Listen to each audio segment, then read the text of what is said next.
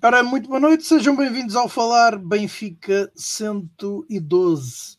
É o programa que conta, como habitualmente, com os comentários do Pedro Carmo, do Tiago Dinho e do Carlos Fradiano, e em que abordamos então a atualidade do Sport Lisboa e Benfica, edição que hoje tem lugar 49 anos depois de, um, do Dia da Liberdade, dia 25 de Abril de 1974. Assinalam-se também duas outras efemérides que iremos uh, falar, iremos comentar. Uma delas, a vitória no ano passado na, um, então, na UEFA Youth Champions League. O Benfica era até há pouco tempo o campeão em título uh, e, entretanto, também um, fazem hoje, ou assinalam-se hoje 13 anos que o Benfica conquistou aquela que é até, seu, até o momento a sua única UEFA Futsal Cup, foi também então num 25 de abril, mas neste caso de 2010. Uh, abordaremos também, uh, ou faremos o rescaldo dessa deslocação do Benfica a Milão para a UEFA, acho que a segunda mão dos quartos final da UEFA Champions League. O Benfica empatou com o Inter Milão 3-3, resultado insuficiente para que o Benfica pudesse continuar na prova. Faremos, poderemos fazer também o rescaldo global da participação do Benfica uh, nesta uh, Liga dos Campeões. Abordaremos também a vitória do Benfica sobre o Estoril por uma bola a zero, regresso às vitórias do Benfica após uma sequência de resultados e de exibições mal conseguidas e faremos a antevisão também então da deslocação no sábado a Barcelos ao terreno do Gil Vicente e terminaremos, como é habitual, com as modalidades. Começamos por ti, Carlos Fradiano. Boa noite, tu estiveste em Milão. O que é que podes contar da jornada milanesa do Benfica? A tua opinião sobre o jogo e também, se quiseres, fazer desde já um balanço daquela que foi a presença do Benfica nesta edição da prova. Muito bem. E também, obviamente, boa noite a todos os presentes, já agora que nos acompanham neste.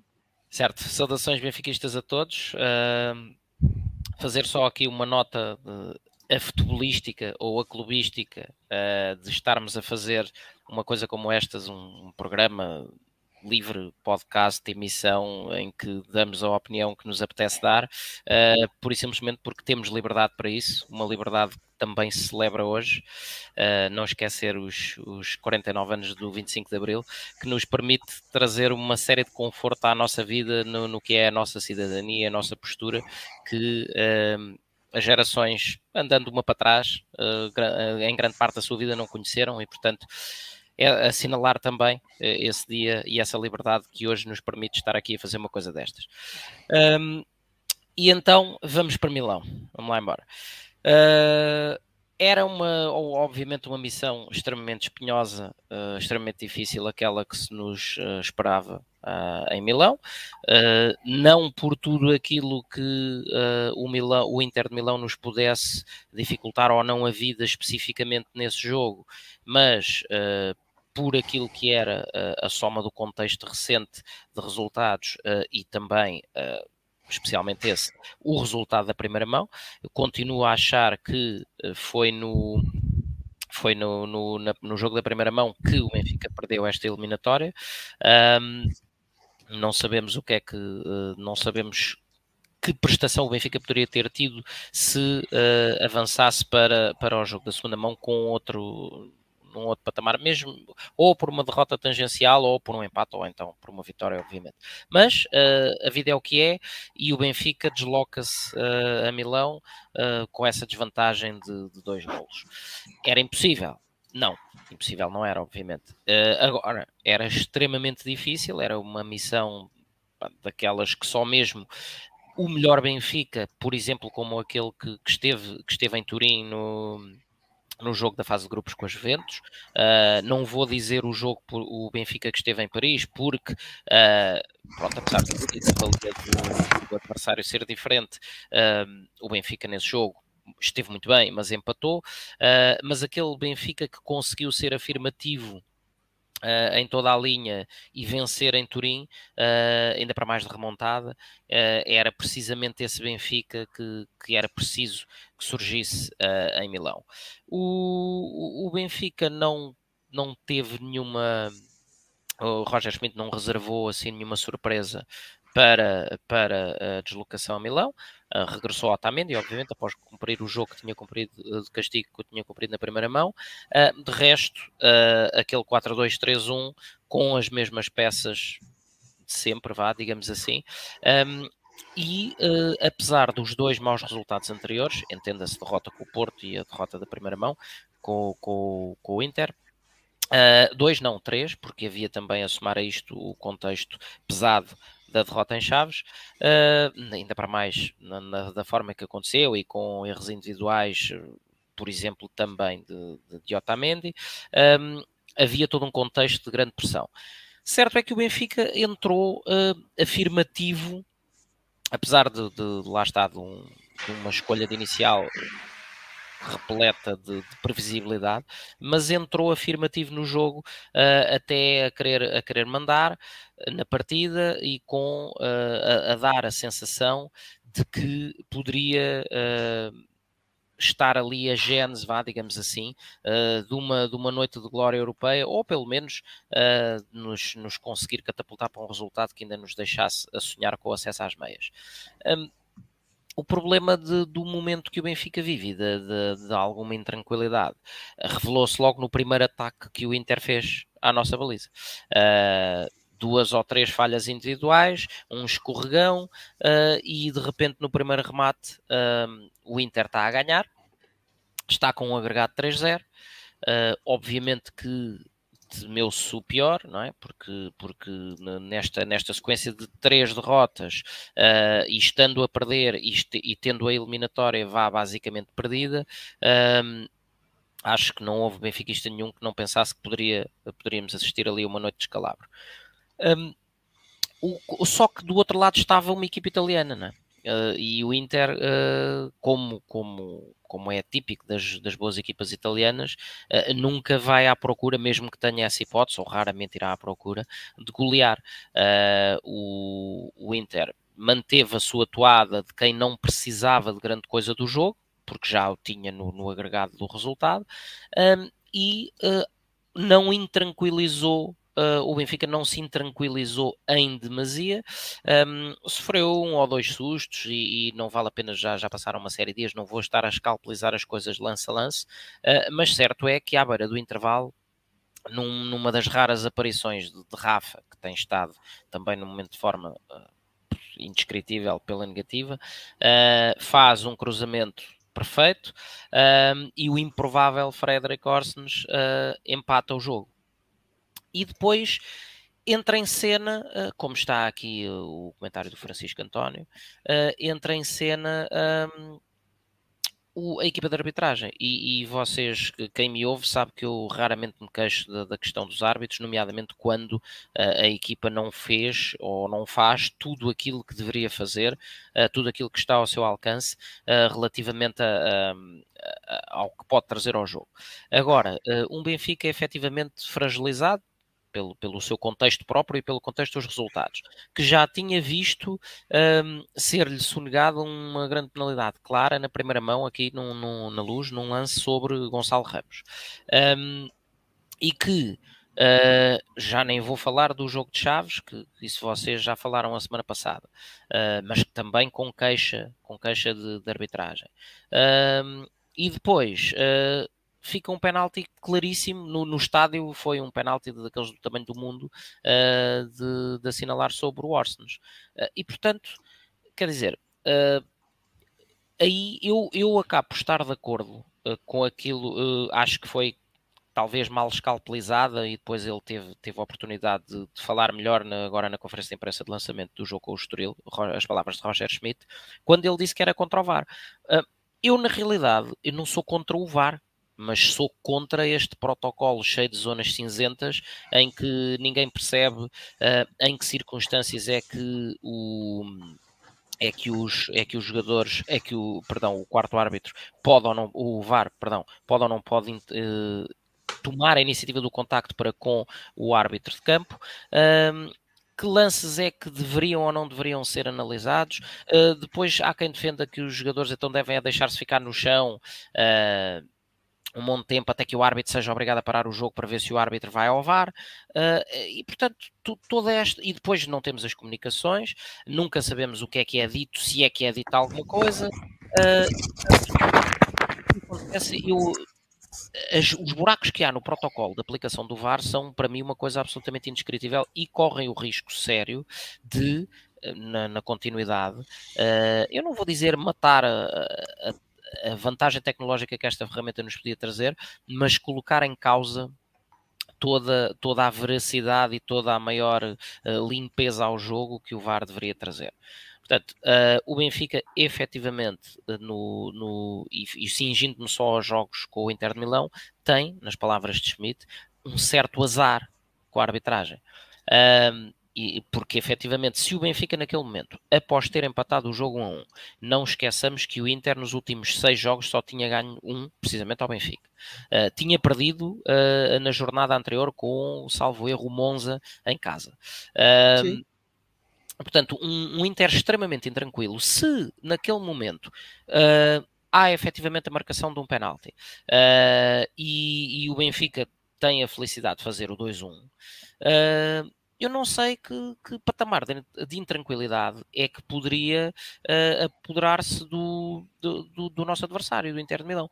E um, como sabemos, às vezes é muito fácil, basta um lance ou dois uh, para, para mudar completamente o mood mental uh, de uma equipa que estava tranquila na vantagem e se apanha uh, com essa vantagem encurtada.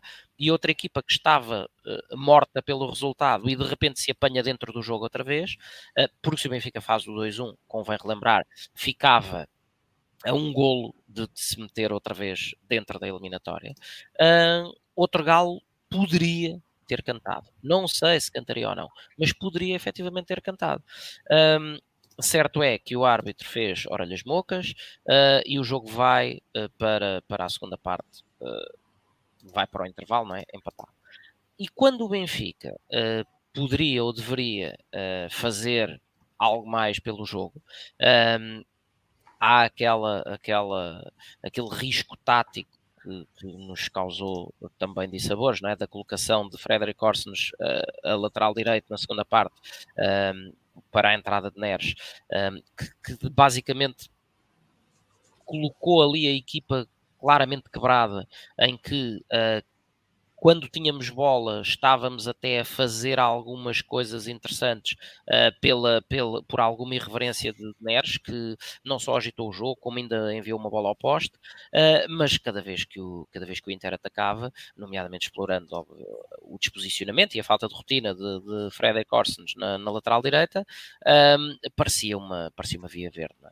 É? Uh, e portanto, o, o, Inter, lá está, à boa maneira italiana, sem precisar, cedendo a, cedendo a iniciativa do jogo, confortabilíssimo no resultado, deixou o Benfica ir jogando e em dois contra-ataques faz o 2-1 e faz o 3-1 uh, eh, e depois, pronto, dá-se dá aquele, aquele, aquele abrandamento. Uh, independentemente de, de quão motivador uh, é naquele contexto quase catastrófico uh, sair, de, sair do, do, daquele jogo com um 3 a 3, depois de estar a perder 3 a 1. Um, nós temos que ter a clarividência de olhar bem ao que aconteceu. E da mesma forma que quando o Benfica aqui na luz venceu a Juventus por 4-3, depois de estar a ganhar 4-1, e foi evidente para toda a gente que houve algum abrandamento por parte do Benfica, uh, que, que, motivou essa, essa reação uh, da, da Juventus, que depois o Benfica quase se ia pondo a jeito de não conseguir contrariar.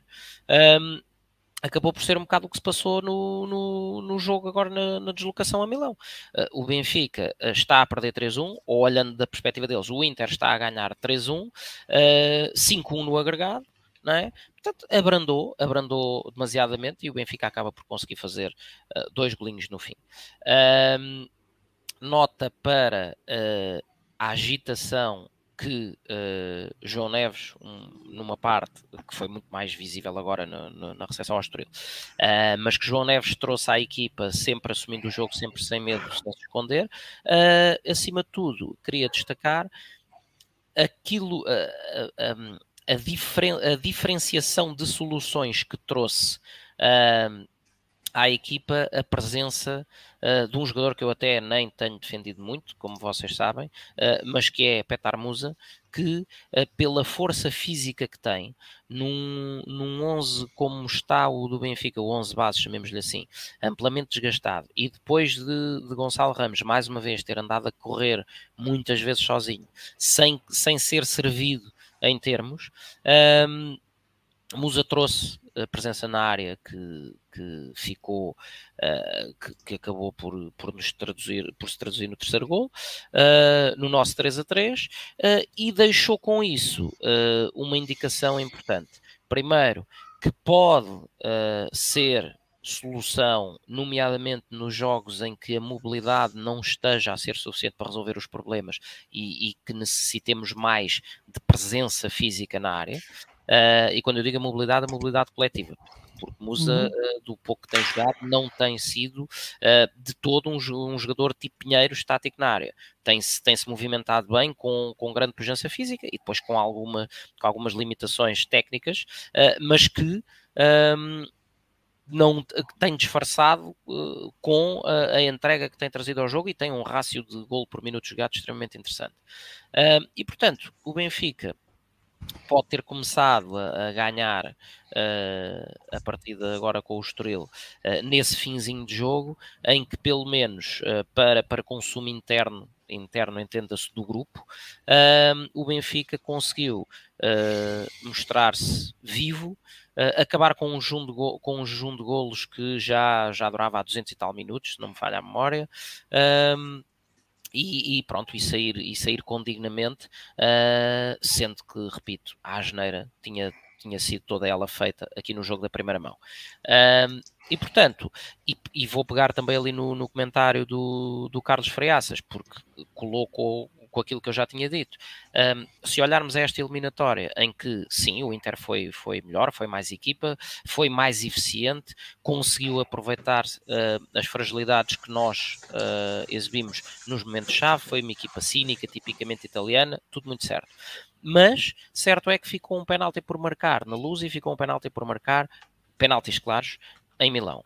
Um, e se na luz o penalti uh, acontece com, uh, creio eu, quando o jogo ainda estava só 1 a 0 para o Inter, um, ehm, a Itália acontece quando o jogo estava 1 a 1. Uh, e portanto, não sabemos se, se esses penaltis são marcados e convertidos, porque também temos visto nos últimos jogos que termos penaltis a favor não é nenhuma ciência exata, convém que se note, uh, mas se esses penaltis têm sido marcados e convertidos, uh, efetivamente uh, outra história poderia ter sido contada.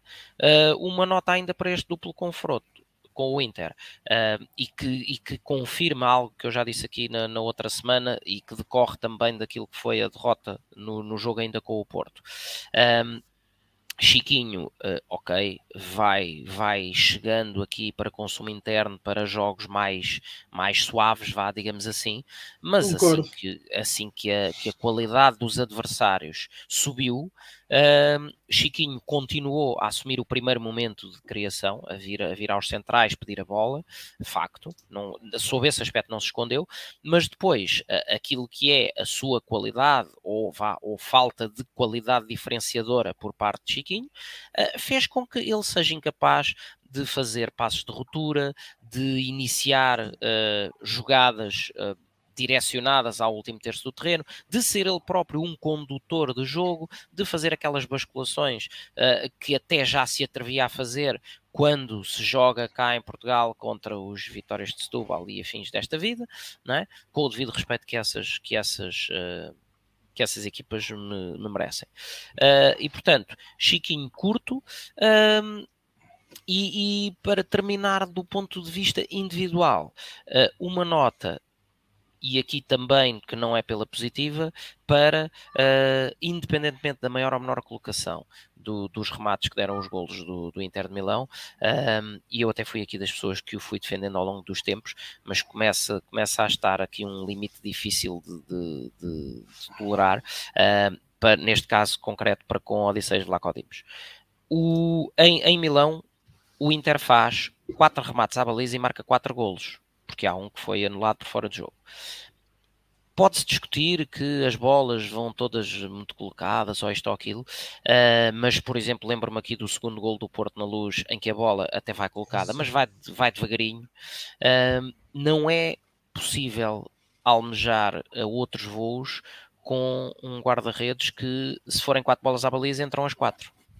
Epá, uh, pede-se aqui e ali um milagre, como vimos fazer ao Nana, por exemplo, na primeira mão que, que, que, tira dois golos certos, um a um remata a queima-roupa de Rafa ainda na primeira parte e depois outro a remata de Gonçalo Ramos já no finzinho.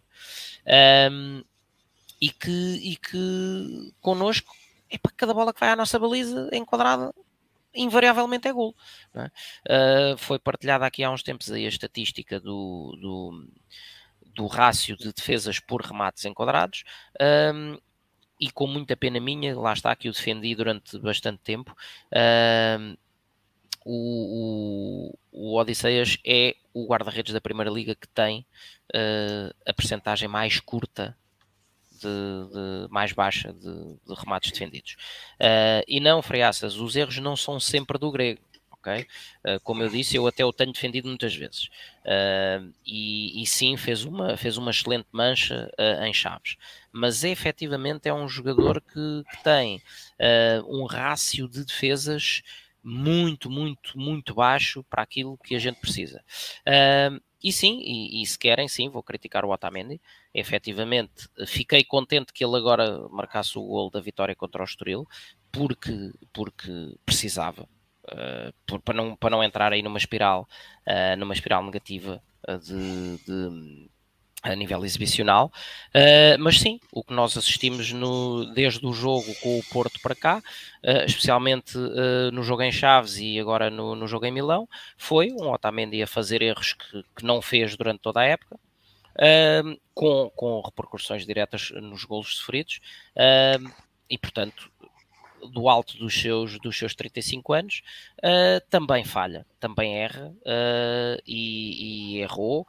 E se calhar, não sei se não deveria ter tido uh, alguns minutos de descanso, nomeadamente depois de ir fazer à seleção dois jogos contra adversários que aquilo cheirava claramente a jogos particulares e, no entanto, foi sujeito a, desgaste que se calhar não precisava mas o que é certo é que uh, também errou, também chegou o momento de, de ser criticado uh, e aquilo que foi muitas vezes a, aquele que foi muitas vezes a voz de liderança na, na, na defesa do Benfica uh, tem um erro crasso então por exemplo o erro de Chaves né, que, que, que faz uma tenta fazer uma, uma, um domínio de bola e põe a bola nos pés do avançado, uh, e depois erros de colocação agora, uh, especialmente no segundo e terceiro golo uh, do, do, do, Inter de Milão, agora no, no jogo em Milão.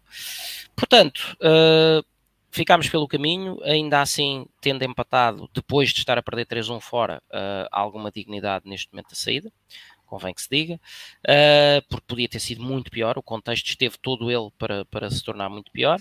Um, e fecho com essa análise que tu me pediste, Rui, àquilo que foi a participação do Benfica na Champions, quer dizer, 14 jogos, 10 vitórias, 3 empates, uma única derrota. Uh, portanto, uh, acho que é, é, é, chegar aos quartos de final, porque uh, convém que se diga, ter, estado, ter estado acalentar o sonho de, de poder pôr um pezinho nas meias para ver uh, para ver se, se, é desta que, como, como o Tiago diz e pede, íamos à terceira orelhuda, uh, mas ainda não foi, ainda não foi desta que veio mais uma taça daquelas para o nosso Cosme Damião, uh, mas acho que acima de tudo o Benfica, pelo segundo ano consecutivo, cair nos quartos de final, denota um, uma progressão, uma, uma inversão daquilo que tinham sido as nossas participações europeias nos últimos anos, extremamente, extremamente fracas, um, e o Benfica com, recomeçar a cimentar esse estatuto da habitué nos oitavos e nos quartos uh, é uh, o tipo, como diz aqui o Alexandre Gaspar, o tipo de participações que queremos que seja o nosso novo normal. E, portanto, para o ano, o que nós queremos é estar a olhar, não como acontecia aqui há uns anos, que dizíamos passar a fase de grupos, chegar aos oitavos, era uma maravilha. Agora uh, fizemos dois anos seguidos de quartos. Portanto, epá, eu, para mim é, é, começar a fazer de apontar às meias finais uh, um novo hábito uh, que se torne eh, o novo normal do Benfica, como, como foi em, em, anos idos, e não foi só nos anos 60, convém não esquecer as duas presenças em finais uh, na década de 80 ainda. Uh, portanto, não tornar uma presença nos quartos ou numa meia final da Champions uma raridade, uma improbabilidade, e transformar isso num objetivo que seja com a consciência e com a noção de que é um objetivo difícil, mas que seja um objetivo a, a que a equipa, a que o grupo, o clube, acima de tudo a instituição, aponte com seriedade. E, e por fim, não sendo aquilo que me norteia, mas eh, não, obviamente não desprezar um, os mais de 70 milhões de euros que esta participação uh, trouxe, que também, espero eu, sejam uh, utilizados de forma a, a manter tudo equilibrado a nível de contas o que seja preciso para que nem sequer se fale em coisas como os fair plays financeiros desta vida, e o Benfica consiga um, para o ano estar uh, a partir desta boa base e depois de conseguir conquistar o 38, uh, reforçar mais o grupo para que cada vez mais esse ataque a um, a um, a um patamar de quartos de final, de meias finais na Champions, não seja um objetivo uh, a, a roçar uma ambição tola, é? mas que seja uh, o nosso novo normal. Portanto, é para aí uh, que nós queremos apontar, claramente.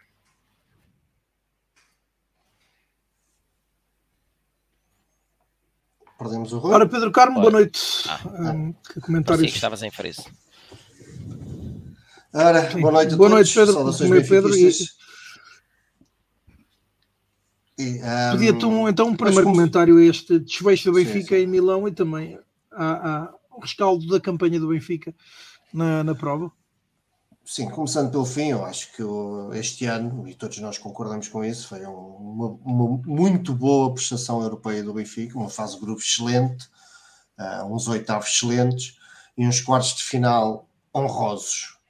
Um, o Benfica consegue sair da competição, digamos, de cabeça erguida, mas um, que aquele sabor de amargo de, de podia ter sido melhor, podíamos ter conseguido mais, e eu acho que isso também demonstra muito o que fizemos desde o início na, nesta Liga dos Campeões e de como a equipa se, se, mostrou e conseguiu chegar, o mérito que a equipa teve em conseguir chegar a, a esta fase do, da competição perante um adversário que sempre dissemos que era forte, mas que dentro dos, dos diversos adversários possíveis era um adversário que nos acalentava justíssimas, uh, sem fanfarronices uh, possibilidades de seguir em frente.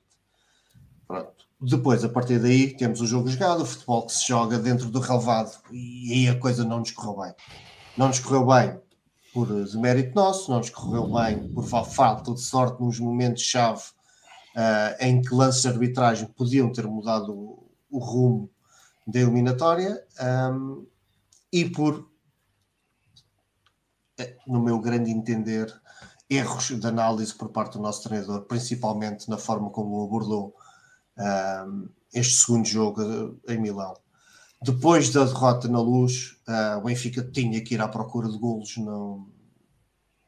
Em Milão tinha que começar cedo à procura de golos, que a desvantagem era de dois golos, portanto não, não havia outra forma. E foi, não direi com grande surpresa, porque uh, não estava, é era uma forte possibilidade que Roger Schmidt mantivesse a, a aposta no 11 que tem, tem mantido sempre, mas foi com alguma desilusão, ou alguma não, mesmo muita desilusão, que vi Roger Schmidt a manter o 11 que, que manteve uh, nos jogos anteriores, apenas só com Rafa e Ramos como, como jogadores declaradamente ofensivos. Uh, o Benfica precisava de muito mais, o Benfica tinha mais no banco e à disposição para mudar claramente a a filosofia de jogo para aquele jogo específico e Roger Schmidt, para mim, perdeu 45 minutos um, a tentar algo mais. Uh, e acho que o Carlos já fez a descrição perfeita do, do jogo, não há, não há, muito mais a acrescentar, mas todos nós percebemos que Neres, e percebemos no, nos jogos anteriores, percebemos no, agora o, contra o Inter Milão, percebemos agora contra o Estoril, Neres é um jogador diferenciado, é um dos poucos jogadores no Benfica que consegue criar lances, consegue furar, consegue um, encontrar soluções que o coletivo não consegue. Rafa, que também tem, sempre foi muito isso do, um desses jogadores na nossa equipe ultimamente está, está completamente uh, catastrófico e mau, portanto não, não consegue criar nada. As poucas vezes que consegue uh, rasgar uh, as defesas tem sempre um momento de má decisão que acaba por estragar tudo. Portanto, o Neres era fundamental ter, ter tido muito mais tempo de jogo do que teve nesta eliminatória. Uh, outro também, depois há outras substituições. Se o Neres entrou logo no, no, início da segunda parte, o Musa e o Guedes podiam também ter entrado mais cedo. Ou seja, eu acho que Roger Smith demorou muito tempo a mexer no jogo e, e pronto, acho que não tivemos qualquer ajuda vinda do banco para conseguir ganhar esta eliminatória. Acabamos por conseguir um empate que, que pronto, torna a saída menos pesada, mas que concordo com o Carlos disse, acho que arriscámos em determinada altura, pairou um, uma saída assim muito pouco digna com, com um resultado mais pesado. Também tivemos mérito, os jogadores também não, também não, não se viraram à luta, os jogadores não baixaram os braços, mas as coisas coletivamente não estão a sair, falta muita qualidade um, para este tipo de embates ainda no, na equipa do Benfica, por muito que este, esta época, este início de época, possa ter uh, acalentado expectativas não, em muitos adeptos. Há de facto uma, uma falta de qualidade de, de, alguns jogadores. Os jogadores que podem fazer alguma diferença uh, ou têm estado a jogar pouco ou estão num momento de forma completamente uh, atroz. Portanto, tudo junto dá-nos este momento de época que estamos a ter agora, porque foi um momento de época em que a dificuldade dos adversários com que nós estamos a jogar subiu consideravelmente e, e pronto. Saímos, perdemos pontos no campeonato, já, já falámos sobre isso, e saímos da Champions. É uma saída, lá está, um pouco amarga, porque nós acreditámos que era perfeitamente, e acho que isso é uma grande vitória do Benfica, de conseguirmos acreditar genuinamente que podíamos ir mais longe, mas pá, quartos de final, duas vezes seguidas no, nos quartos de final, é algo que nós estamos habituados e é algo que todos nós queremos muito que se torne um hábito. Uh, não, não estás habituado, foi a primeira vez. Foi a primeira vez. Não, tá, não é não estás habituado, seguidas, foi a primeira sim, vez. Foi a primeira vez. Não, nós estamos habituados, que sim. Um, e portanto, temos que trabalhar mais, temos que, como o Carlos disse, eu concordo perfeitamente, e digo isto muitas vezes, temos que contratar, temos que ser melhores, ter mais qualidade, porque é possível o Benfica ter mais qualidade no plantel do que tem agora, mesmo dentro das suas possibilidades financeiras. Pedro, eu pergunto a ti, não pergunto ao Carlos também, porque surgiram os comentários uh, na caixa de comentários. Achas que o Benfica, ou concordas com a ideia de que o Benfica começou a perder uh, esta sequência de oitavos e quartos de final uh, no dia 31 de janeiro, quando não garantiu um jogador uh, para a posição do, uh, do Enzo Fernandes? Ou com a qualidade não, é assim, é, para tal? Andamos, andamos, na, andamos nesta discussão e, e, não saímos dela e pode ser um bocado perigosa se também lá. Ou seja, Enzo Fernandes é um caracalhão. Todos nós aqui, desde os primeiros minutos que vimos o Enzo Fernandes, quem já o conhecia já o trazia bem, bem cotado, quem não o conhecia como eu ficou rapidamente bem impressionado pelo jogador, porque o jogador é de facto fantástico, é um, um dos melhores médios que passou pelo Benfica nos últimos anos, é excelente e tenho poucas dúvidas que vai ter uma carreira internacional fantástica. Deixou a sua marca no Benfica, ele fazia a equipa jogar, tinha uma rotação, era excelente, mas é por isso mesmo. E eu não me lembro, o Tiago aqui pode dizer se isto alguma vez aconteceu. Eu não me lembro de um jogador chegar em, em, jane... em, em julho ou agosto e sair em dezembro por, por este valor absurdo. Não, não me lembro, não me lembro do Benfica, Benfica vender um jogador nestas situações. Portanto, Já o, caso, Fernandes... o caso, o, os dois casos mais similares, desculpa lá, está tá, tá, tá a interromper, os dois casos mais similares, dois jogadores com muita qualidade, em que aconteceu isso no final da época foi com Ramírez e foi com o Pronto, me recordo, já, o Ramírez que veio, mas fizeram uma época, um jogador que veio, exatamente, já vinha com o Marcha. O Benfica, o Benfica não pode colocar as pernas aos jogadores. não, isto, é, isto é importante. Nós temos que assumir isto. O Benfica não pode cortar as pernas aos jogadores. Se depois podemos tá ser bem, eliminados tá Tiago, Tiago, certo, certo, calma, calma, pronto. Isso, isso é estás a ser, não, não, não, estás a ser irónico. Estás a ser irónico? Está a ser irónico, claro, claro que sim, claro que sim. Eu, mas, mas, isto é outra discussão. Que quero falar a parte apenas e só na vertente esportiva. Obviamente que Enzo Fernandes vai fazer muita falta a um clube como o Benfica, claro que sim, porque ele é de facto um jogador extraordinário mas ele sai e o Benfica só perde dois meses uh, depois da saída dele. Portanto, não foi pela saída do Enzo Fernandes que o Benfica começou a perder jogos. Nem foi pela saída do Enzo Fernandes que o Benfica começou a jogar mal. Agora, se me disserem que Enzo Fernandes neste tipo de jogos daria jeito, claro que sim. Obviamente que sim. Da mesma forma como um Gaetano daria jeito. Preferia ter lá um Gaetano do que um João Mário. Oh, claro que sim. Da mesma forma que preferia ter um Cardoso ou Gonçalo Ramos. Claro que sim. Da mesma forma que preferia ter um Di Maria. Claro que sim. Ou o Ramírez que falamos agora. Claro que sim. Estes sim são jogadores top. E o Benfica não tem jogadores top. A este nível, esta é a Não é pela saída do, do, do Enzo Fernandes. O Benfica não caiu, não quebrou com a saída do Enzo Fernandes. Felizmente aguentámos dois meses. Portanto, eu não acho que seja o Enzo Fernandes seja a justificação para a quebra do Benfica. Agora, se dava jeito de estar lá, claro que dava jeito, porque é um jogador estratosférico e é por isso que foi vendido por 120 milhões. Se acham que é fácil arranjar Enzo Fernandes agora, ah, venham eles, espero bem que sim. Espero que quem consiga, quem encontrou o Enzo Fernandes consigam nos encontrar outro, outro Enzo Fernandes. Mas não podemos ter a ilusão que foi pelo Enzo Fernandes que, que se perdeu, porque não foi. Tivemos dois meses. Uh, e, e, durante estes dois meses até tivemos momentos de bom futebol. Portanto, não, acho que é uma falsa questão. Outra coisa é a discussão da, da ironia que o Tiago aqui falou. É uma discussão válida, mas não foi essa a parte que tu, tu perguntaste. Queria apenas ir só falar da vertente esportiva. Agora, é, é, é, trabalhar. Trabalhar para que para o ano estejamos mais fortes do que, do que estivemos este ano, para que possamos ter uh, uma fase de grupos em que queiramos novamente ser o primeiro na fase de grupos e depois o mais longe possível na, na, nas fases eliminar. Porque, mais uma vez, o Carlos falou bem: 70 milhões é uma receita muito boa para, para um clube como o Benfica. Uh, vai fazer muita diferença né, em, em, termos orçamentais. Não sei se estes, penso que esses 70 milhões não estão a incluir o, as receitas de bilheteira, portanto, deve, devem acrescentar mais, um, não, mais uns milhões é, é o que vem diretamente da UEFA. É o que vem diretamente dos prémios, Sim. portanto, é, Atlética, lá está. É em termos europeus, aquilo que nós queremos é o Benfica manter este ritmo e ir sempre subindo, subindo um degrau. Esse degrau sobe-se, para mim é uma luta que eu tenho há muito tempo, sobe-se com jogadores de qualidade. Jogadores que permitam ao Benfica subir passos. E também, uh, e eu aí assumo que, que, o treinador, até o primeiro ano, que também esteja, que também esteja numa fase de aprendizagem e que na próxima época consiga corrigir alguns dos erros que cometeu este ano, que eu acho que também são, são evidentes os erros que ele cometeu e que todos estejamos mais fortes para o ano, porque é isto que nós queremos, é aqui que nós queremos ver o Benfica. E, e portanto, aquelas prestações europeias de, do passado acho que já não fazem sentido nesta época, né, nesta fase da vida do clube. Uh, não quero ver o Benfica dar passos para trás outra vez.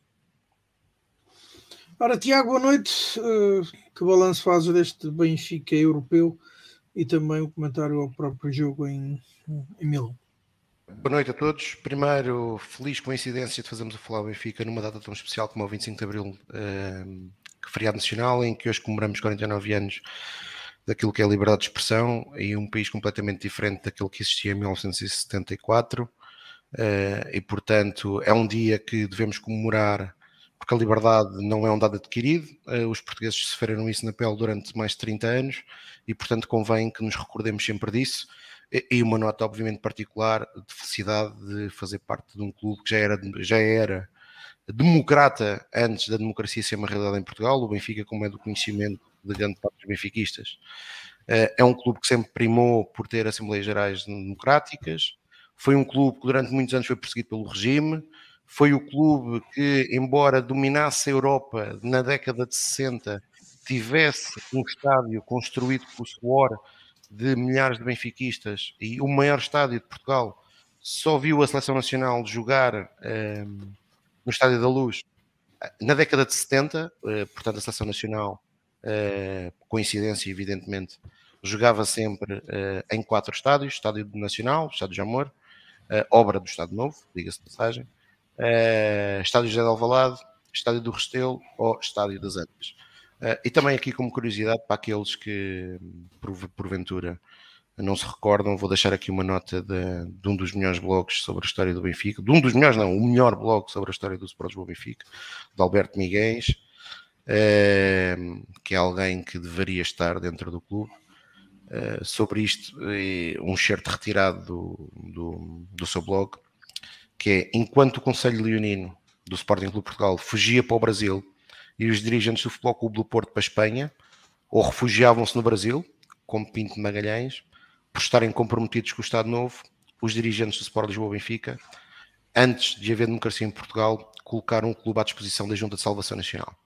Uh, portanto, isto são as diferenças. Uh, é o que é, são factos. Uh, infelizmente, hoje em Portugal temos um populista que é benfiquista, que é contra todo o sistema que existe, um sistema democrático, entenda-se, mas que durante anos andou de braço dado com aquele que foi um dos principais responsáveis ao estado que o Benfica chegou hoje, Luís Filipe Vieira. Estou a falar de André. Durante anos nunca ouvimos uma palavra de André, Ventura uh, de crítica, de colocar em causa aquilo que era evidente que eram negócios poucos transparentes no Sport Benfica, naquilo que era uh, Assembleias Gerais que tinham pouco de democratas, nunca, em momento algum, André Ventura colocou em causa esse nobre cidadão que se chama Luís Filipe Vieira, que foi responsável pela decadência dos valores do benfiquismo uh, nos últimos 20 anos. Uh, e é este senhor que hoje coloca em causa a democracia, portanto, uh, a todos eles temos que dizer que não passarão. No fundo, ele defendia outra pessoa que colocava em causa a democracia. Outras, outras, data, outras datas que eu queria recordar aqui. Outras, é, sim, sim, queria, outras datas que eu queria recordar, para mim, particularmente e para o meu benfiquismo, uh, o dia 25 de abril de 1995, dia que tive a honra de assistir ao Benfica a vencer o último campeonato nacional de basquetebol uh, conquistado com Carlos Lisboa, com a equipa sensacional que o Benfica tinha na altura, Carlos Lisboa, João Jacques, uh, José Carlos Guimarães, Steve Rocha, Pedro Miguel, Carlos Seixas, uh, que depois o Benfica infelizmente só viria a reconquistar um campeonato em, já em 2009, uh, pelas mãos do, liderado pelas mãos do saudoso Henrique Vieira, ex-capitão e treinador do Sport Benfica. Uh, tive, o, tive o prazer de, nesse dia 25 de abril de 1995, estar presente no pavilhão número 1, a assistir a uma enorme vitória da equipa do, do Basquetebol Benfica. Eu vou partilhar aí o link do Memórias Gloriosas, do Felipe Inglês, uh, que é para, para todos aqueles que não tiveram a oportunidade de estar no pavilhão ou que nunca viram, perceberem bem o que é que era o o ambiente dos pavilhões do estádio do Sport Lisboa Benfica, principalmente uh, nestes grandes momentos, uh, nestas grandes finais. Uh, outra data que evidentemente o Rui já falou aqui sobre ela, a data do que também tive o prazer e a felicidade de estar presente o 25 de abril de 2010 no Pavilhão Atlântico, numa, na primeira conquista de uma equipa portuguesa de um troféu europeu. Esperemos que este ano o Benfica consiga uh, voltar a reconquistar esse título em Palma de Maiorca uh, e portanto foi uh, uma vitória sensacional da equipa de futsal do Sport Lisboa Benfica e depois, por outro lado, queria aproveitar uh, esta data porque o 25 de Abril foi muito importante para todos os portugueses, uh, mas em particular para todas as mulheres. Uh, é verdade que se na globalidade todos ganhamos, se houve alguém que ganhou uma emancipação completamente diferente daquela que existia, foram as mulheres portuguesas. e que hoje são, se calhar, um dos principais ou um dos maiores motivos de orgulho do Sport Lisboa Benfica e, portanto, a todas elas uma saudação especial. E, e por fim, uh, e porque hoje uh, o Benfica jogou, acabou de jogar há poucas horas com o Futebol Clube do Porto, em Hockey Patins, deixar uma nota menos positiva para a terceira derrota no mês de Abril, em três modalidades diferentes, no, no, no, complexo do Desportivo Sport Lisboa Benfica, primeira de futebol, no sábado de handball e hoje hum, no Campeonato Nacional de Hockey Patins, sendo verdade que hoje o jogo nada alterava na classificação, urge mudar uh, o aburguesamento que existe dentro do clube, seja nas modalidades, seja, seja, seja mesmo nós, enquanto adeptos, uh, porque uh, é inacreditável que o Benfica, na sua própria casa, consiga ser mais vezes derrotado do que sair vitorioso. E portanto, temos que mudar Uh, internamente, as equipas não lhes falta nada às equipas do Benfica, não falta nada às equipas técnicas do Benfica, uh, e portanto uh, as estruturas têm que ser mais exigentes, porque não é admissível que o Benfica não consiga ser campeão nacional de handball desde 2008, Uh, não é admissível que o Futebol Clube Tiago, já, já lá chegaremos. Faça, do, faça, faça, faça do, do, do complexo esportivo do Sport do Benfica um autêntico salão de festas. Uh, e portanto, posto isto, uh, querias que eu comentasse o quê? O jogo do Inter? Uh, pois, e a campanha europeia do Benfica? A campanha europeia do Benfica, como é evidente, faça aquilo que é o histórico e faça aquilo que são as condições que nós estamos à espera, foi uma campanha extremamente positiva. Já o disse um, no, no, no, passado, o Benfica, na última semana, o Benfica realizou 14 jogos na Liga dos Campeões, venceu 10, uh, eh, empatou 13 e perdeu 1. Uh, e se olharmos para aquilo que é o histórico do Benfica recente na Europa, infelizmente, uh, é claramente fantástico aquilo que conseguimos esta, esta, esta época. Agora é evidente se nós queremos mais, é evidente que sim. Uh, agora, como, como, como, como, como também é preciso perceber, e aqui eu tinha agora falando um pouco hum, sobre as responsabilidades daquilo que se tem passado, de alguns resultados, uh, e, e, falei nos adeptos. Nós adeptos também temos que ser, temos que ser, uh, não podemos ser bipolares, não é? e por exemplo, eu gosto muito do Carmo, mas o Carmo quando saiu a, o sorteio da fase de grupos, ele para ele, o Benfica dificilmente conseguiria melhor do que o terceiro lugar na fase de grupos. Um, e agora diz aqui hoje que um, ficou um sabor amargo. Ficou, ficou um sabor amargo, certo? Mas a verdade é que do outro lado estava uma grande equipa. E está uma grande equipa. E nós temos, temos que nos convencer que nós não jogamos sozinhos. Isso não significa que não tenhamos a ambição de vencer. E claro que devemos ter a ambição de vencer e termos a ambição de criar condições de sermos competentes o suficiente para os jogadores que representam o Sport do Benfica poderem ganhar. Agora temos que perceber que quando chegamos a estas fases da competição, Uh, é natural que do outro lado está, está, está, está um adversário de valor. Uh, e eu creio que este, eu, eu estava a falar do Carmo, mas isto não era propriamente para o Carmo, mas existiram muitos benfiquistas que queria, caíram num erro de análise clássico do benfiquismo nos últimos anos, infelizmente, que é um, ehm, nós uh, olhamos para a eliminatória dos oitavos de final uh, do Inter contra o Futebol Clube do Porto, e porque o Futebol Clube do Porto, principalmente no jogo da segunda mão, foi muito superior ao Inter, claramente muito superior ao Inter, e nós uh, olhamos para aquilo e dizemos assim: se o Porto faz isto ao Inter, nós goleamos o Inter. Porquê? Porque nós tendemos, eh, que é uma coisa que eu não consigo entender, honestamente, não consigo entender, não consigo entender porque infelizmente eh, nos últimos anos, nos últimos anos e nas décadas que eu tenho vivido, o Futebol Clube do Porto, infelizmente, tem sido bem superior ao Benfica, historicamente.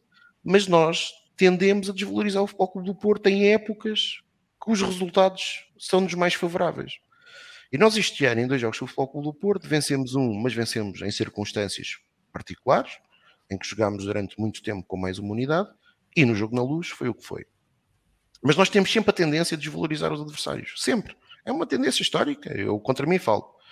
Eh, e, portanto, como olhamos para aquela eliminatória do Futebol Clube do Porto, desvalorizando o Futebol Clube do Porto e desvalorizando o Inter, nós achámos que ia ser fácil. E não foi.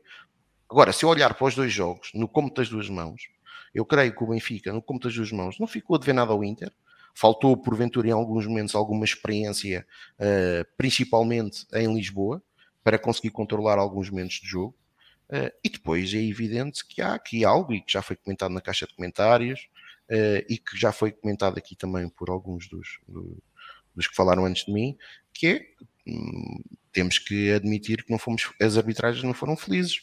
Ficam duas grandes penalidades para assinalar em Lisboa, uma para assinalar em Milão, em momentos decisivos dos jogos. Uh, o caso de Milão ainda mais, ainda mais flagrante é, porque poderia ser um lance que poderia colocar o Benfica a vencer por 2-1, uh, eh, e obviamente a história do jogo poderia, e da eliminatória poderia mudar por completo. Uh, mas também como, como, como o único que falou sobre isso foi Roger Schmidt, porque a direção do Benfica tem, tem seja na Europa, seja em Portugal, tem, tem aversão, tem alergia a falar de arbitragens, uh, não se passou nada. E, portanto, uh, aquilo que eu, que, eu, que eu vi, e o João Nuno Costa está aí a dizer uma coisa que eu também tendo a concordar, que é, em momento-chave, a qualidade individual dos jogadores do Inter sobressaiu, principalmente nos momentos de finalização, uh, e, que, e que fizeram a diferença. Uh, e portanto, agora a nível de, daquilo que foi a superioridade da equipa, o Inter acaba por marcar tanto em Lisboa como, como em Milão. Obviamente que em Milão já sabia que tinha que ser o Benfica a procurar, tinha que, tinha que ser o Benfica a tentar superiorizar, porque vinha com uma desvantagem, mas em contraciclo daquilo que estava a ser o jogo. Uh, e portanto era um Benfica até dominador no jogo cá, uh, na segunda parte, com, com, entramos muito bem na segunda parte, sofremos o gol, e em Milão também estávamos por cima do jogo e acabamos por sofrer o gol em dois erros individuais do Otamendi e do Grimaldo. E portanto em, uh, o Benfica não, não foi não foi não foi uh, inferior significativamente àquilo que foi o Inter. Evidentemente que existia a expectativa por uma campanha que é mérito desta direção do treinador que acreditou sempre que era possível chegar aqui e competir olhos nos olhos com os adversários e, evidentemente, os atletas que nos fizeram acreditar que o coletivo que o Benfica tinha demonstrado até esta eliminatória poderia uh, vencer qualquer adversário. Aquilo que eu espero que aconteça é que o Benfica para o ano, para já, que este ano uh, o Benfica feche aquilo que tem que fechar, que é a conquista do campeonato, é o mínimo dos mínimos que se exige a esta equipa, e que depois, no próximo ano, além de lutar pela revalidação do Campeonato Nacional e de lutar pelas taças de Portugal e da Liga, que já não as conquistamos há muito tempo, e pela Supertaça, que o Benfica possa voltar a fazer uma prestação, pelo menos desta dimensão. Ora, uh, e com isto, passamos para o uh, rescaldo dessa vitória, o regresso às vitórias do Benfica. Foi frente ao Estoril por uma bola a zero, gol do capitão Nicolás Otamendi, entretanto, já perto do final da partida, uh, Petar Musa, que entretanto entrou, uh, marcou um gol, o lance foi invalidado por uh, fora de jogo no início da jogada. Pedro Carmo, como é que tu viste, neste caso, o regresso às vitórias do Benfica? Acima de tudo, por isso mesmo, com o regresso às vitórias, finalmente, um, e alguma estabilização emocional que a equipa neste momento estava, estava a precisar. Uh, se Roger Schmidt não surpreendeu, erradamente, na minha opinião, eh, no 11 que apresentou em São Ciro, agora neste 11 contra o Estoril surpreendeu e não foi pouco. Uh, não só a inclusão de Neres, que essa podia ser uh, a mais esperada, mas quer dizer, puxar Orsens para, para lateral direito em troca de Gilberto e a titularidade de João Neves foram de facto uh, surpresas que que não se estava nada à espera. Um, achas que foram opções acertadas? É, é assim, eu acho que o miúdo, o João Neves jogou bem e, e, tem tido, tem tido, tem feito para merecer ter, ter estas oportunidades. O Orsens terá jogado melhor que o Gilberto, o que também não seria difícil, tendo em conta os últimos jogos de Gilberto foram umas exibições mesmo, foram muito más. Mas honestamente não achei que a equipa tenha feito, mas também não era, um, também não, não é o momento para a equipa fazer essa exibição que nós queremos. Eu acho que coletivamente a equipa continua, apesar de ter sido claramente superior ao Estoril, isso não, se põe em causa. Como disse na semana passada, o Estoril é uma equipa que em 10 jogos, tinha, nos últimos 10 jogos perdeu 8, uma equipa claramente fraca, não, tem estado a jogar mal, tem estado a perder muitos jogos, e à luz é um dos seus melhores jogadores desta época, que é o, o nosso Tiago. Portanto, hum, estava à espera que o Benfica ganhasse com maior ou menor dificuldade, estava à espera que o Benfica conseguisse ganhar. Obviamente tinha a esperança que fosse um bocadinho melhor, que houvesse um bocadinho mais de, de qualidade coletiva, que houvesse um, mais, mais capacidade concretizadora, acima de tudo para, obviamente, os três pontos, claro, acima de tudo os três pontos, mas também para, para a equipa recuperar uh, animicamente. Uh, acho que a vitória 1-0 permite uma semana alguma estabilidade, portanto vamos preparar a difícil deslocação a Barcelos uh, com uma vitória, portanto com três pontos, finalmente regressámos às vitórias no nosso público, as coisas correram relativamente bem, uh, mas lá está, ainda não estamos ali naquele ponto que, que já estivemos e que queremos, principalmente para, para, estes quatro jogos que, é que se adivinham, que eu acho que vai ser muito, muito, vão ser jogos muito complicados, uh, mas lá está, mais uma vez viu-se a, a, a, capacidade de intervenção no jogo que o David Neres tem. Neste momento é o único no Benfica, o único jogador do Benfica que consegue dar aquilo. Um, e, e vir, tem que jogar mais. Se está bom fisicamente, e há sempre, obviamente, que há sempre essa possibilidade de ele não estar disponível uh, fisicamente para aquilo que nós queremos que ele, que ele esteja, que ele esteja no para o tempo de jogo que queremos que ele, que ele tenha, mas a partir do momento em que está disponível tem que jogar, porque de facto é um jogador diferenciado dos outros. Pá. O pormenor que ele tem no, no gol do Otamendi, a forma como ele, com um toque bastante rápido, consegue uh, sair do, do defesa e ficar com, ali na área com tempo mais suficiente para fazer um bom cruzamento. Ele fez vários, ele teve vários momentos de individualmente vai para cima do, dos adversários e passa e cria lances de gol. Portanto, é isso que o Benfica precisa. O Benfica sempre precisou deste tipo de jogadores ao longo da sua história, sempre tivemos vários jogadores com esta capacidade.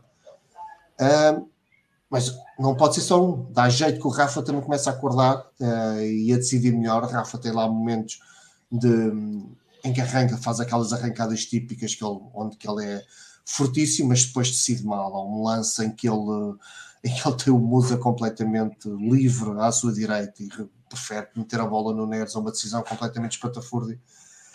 E nós precisamos do melhor Rafa para esta reta final, porque lá está, sendo muito, muito difícil a um defesa marcar o Neres, será mais difícil a uma equipa coletivamente marcar, preocupar-se apenas com o Neres e não, e não com mais jogadores como, como o Rafa, como o Guedes. O Guedes também tem que ter mais tempo de jogo, não, não percebo porque é estado a jogar tão pouco. Lá está.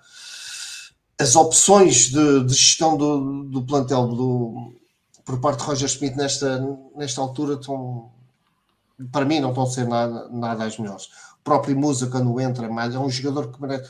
Não, não quer dizer que tenha que ser titular do Benfica, mas é um jogador que merece mais tempo de jogo, que dá o contributo que ele dá à equipa, que era em luta com, com os defesas, de prender defesa, ou conseguir jogar bem, de costas para a baliza, criar espaços e, e tem golo. É um jogador que tem golo. Portanto, ele próprio consegue ajudar bastante o Ramos, se for preciso. E e o Roger, quando mexe, acaba por tirar um, mete o outro, acaba por não fazer grandes mexidas táticas.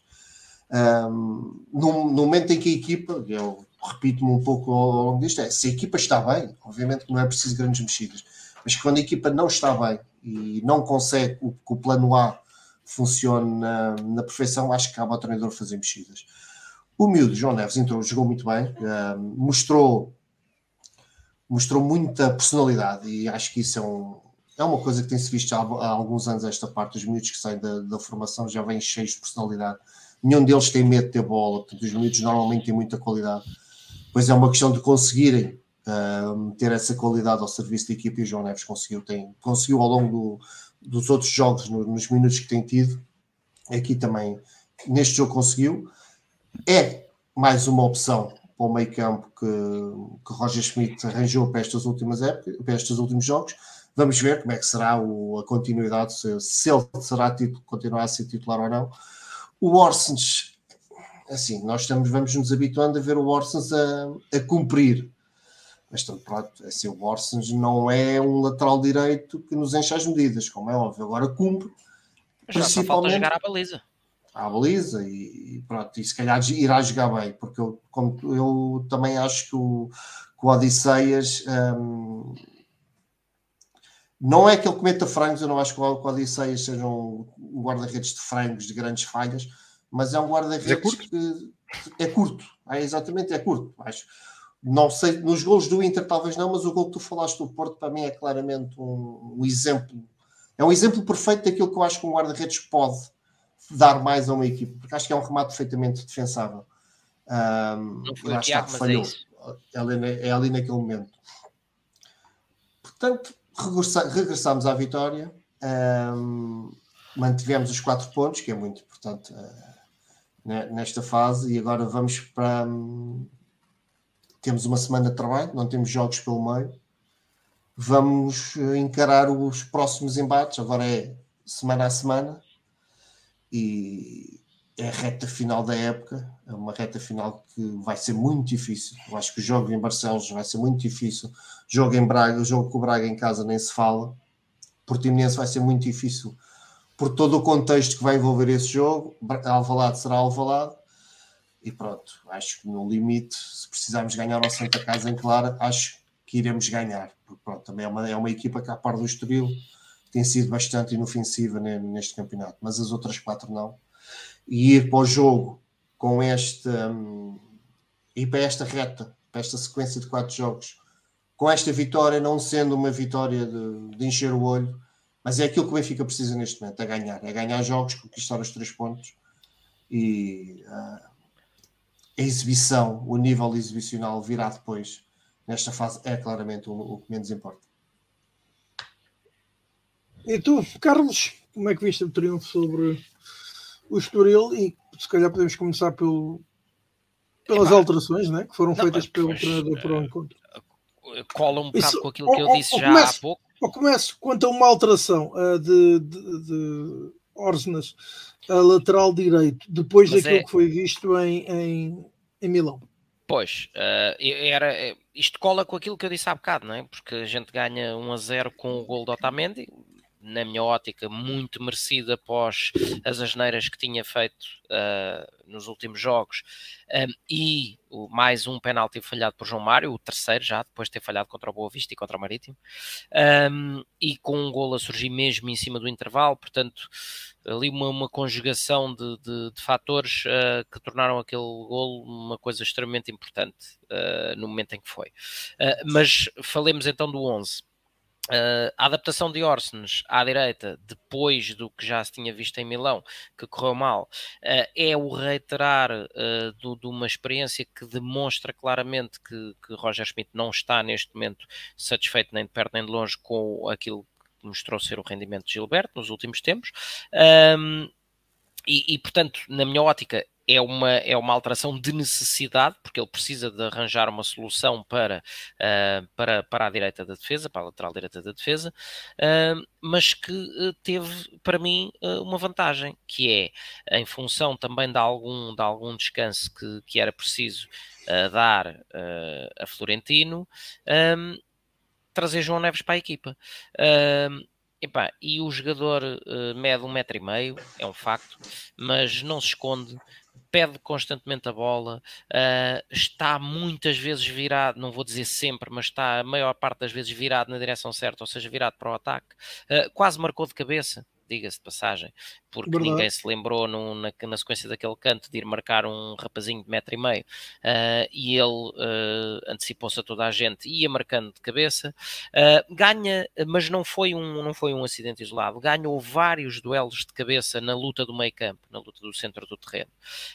Um, o que, o que decorre apenas e só, não é seguramente da sua estatura, mas de uma entrega uh, sem, sem reservas a todo e qualquer lance do jogo. Uh, e portanto foi uh, João, a presença de João Neves foi que mostrou ser dos mais clarividentes no, no, ali no, na zona do centro do terreno. Foi uma lufada de ar fresco uh, num jogo muito amarrado e muito amarrado por, vários, por várias, várias razões. Primeiro, o nível de cansaço de alguns jogadores, como já falámos o momento apagadíssimo de forma de um jogador como Rafa, o cansaço que João Mário já exibe e naquilo que foi, uh, portanto, um, e, que se, e, que se, aplaudiu, não é? A decisão de, de Roger Schmidt de colocar desta vez Neres uh, a titular, uh, mas na minha ótica fê-lo da forma errada, uh, ou seja, colocando Neres à esquerda e João Mário à direita. Uh, já vimos, uh, até na, naquilo que foi a melhor fase do Benfica, que rende muito mais o oposto. Rende muito mais Neres, uh, um canhoto habituado a jogar pelo lado direito, porque, como eu disse já aqui muitas vezes, uh, um pouco à, à, imagem do que fazia em tempos idos Simão Sabrosa, um destro a jogar à esquerda. Um, Neres é capaz de fazer a diagonal para procurar a zona interior e, e rematar, e, e, normalmente bem, mas também é capaz, como se viu no lance que deu o golo, de procurar a linha e cruzar, e cruzar bem de pé direito. Um, e, e, e, João Mário um, resulta melhor nas combinações, por ser um jogador menos, menos uh, elétrico, vá do ponto de vista físico, resulta melhor em termos do que são as combinações um, com um Grimaldo que sobe e dá N soluções de tabela e passe e corte. Uh, assim, o que acabou por acontecer foi ter uh, do lado direito dois jogadores um, um bocadinho uh, fora do, se calhar, do seu, do seu local de eleição, porque Orsnes é uma adaptação, não, é? não, não está talhado para fazer aquelas subidas a tabelar, etc., na, pela lateral direita, uh, e João Mário lá está, está numa fase de, de menor, de menor dinâmica, de menor fulgor, um, se estivesse na esquerda a tabular com Grimaldo, poderia dar muito mais soluções uh, e também poderia procurar, em alternativa, o, a diagonal interior para o remate de pé direito. Uh, estando à direita, uh, não tem uma tendência natural, porque não é esse tipo de jogador de procurar a linha, não tem ao pé de si um tabulador, porque Orsnes não é esse jogador, não é um ala, e portanto a, a ala direita acabou por estar toda uh, muito, muito inoperante. Uh, e, portanto, o futebol uh, é um bocado isto, atualmente. Um, várias equipas a jogarem em sistemas que se encaixam muito, cada vez uh, menos espaço para os repentistas, para os fantasistas, uh, e curiosamente foi.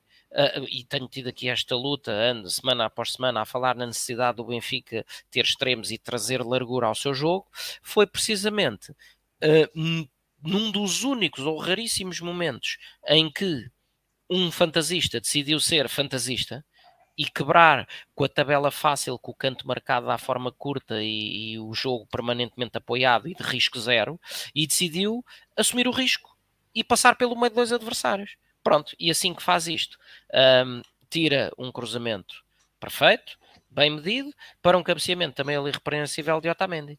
E, portanto, um, é efetivamente uh, muito urgente que se perceba a necessidade de dar largura ao futebol. De, e não falo só do Benfica, falo de, das equipas em geral, embora a que me interessa é o Benfica. Um, esta, esta coisa do, do futebol cada vez com menos risco, cada vez mais apoiado, cada vez mais em, em, em grupos de jogadores juntos que cobrem todos uma zona ao mesmo tempo e que está de alguma forma a retirar espaço aos fantasistas, àqueles jogadores que fazem o inesperado.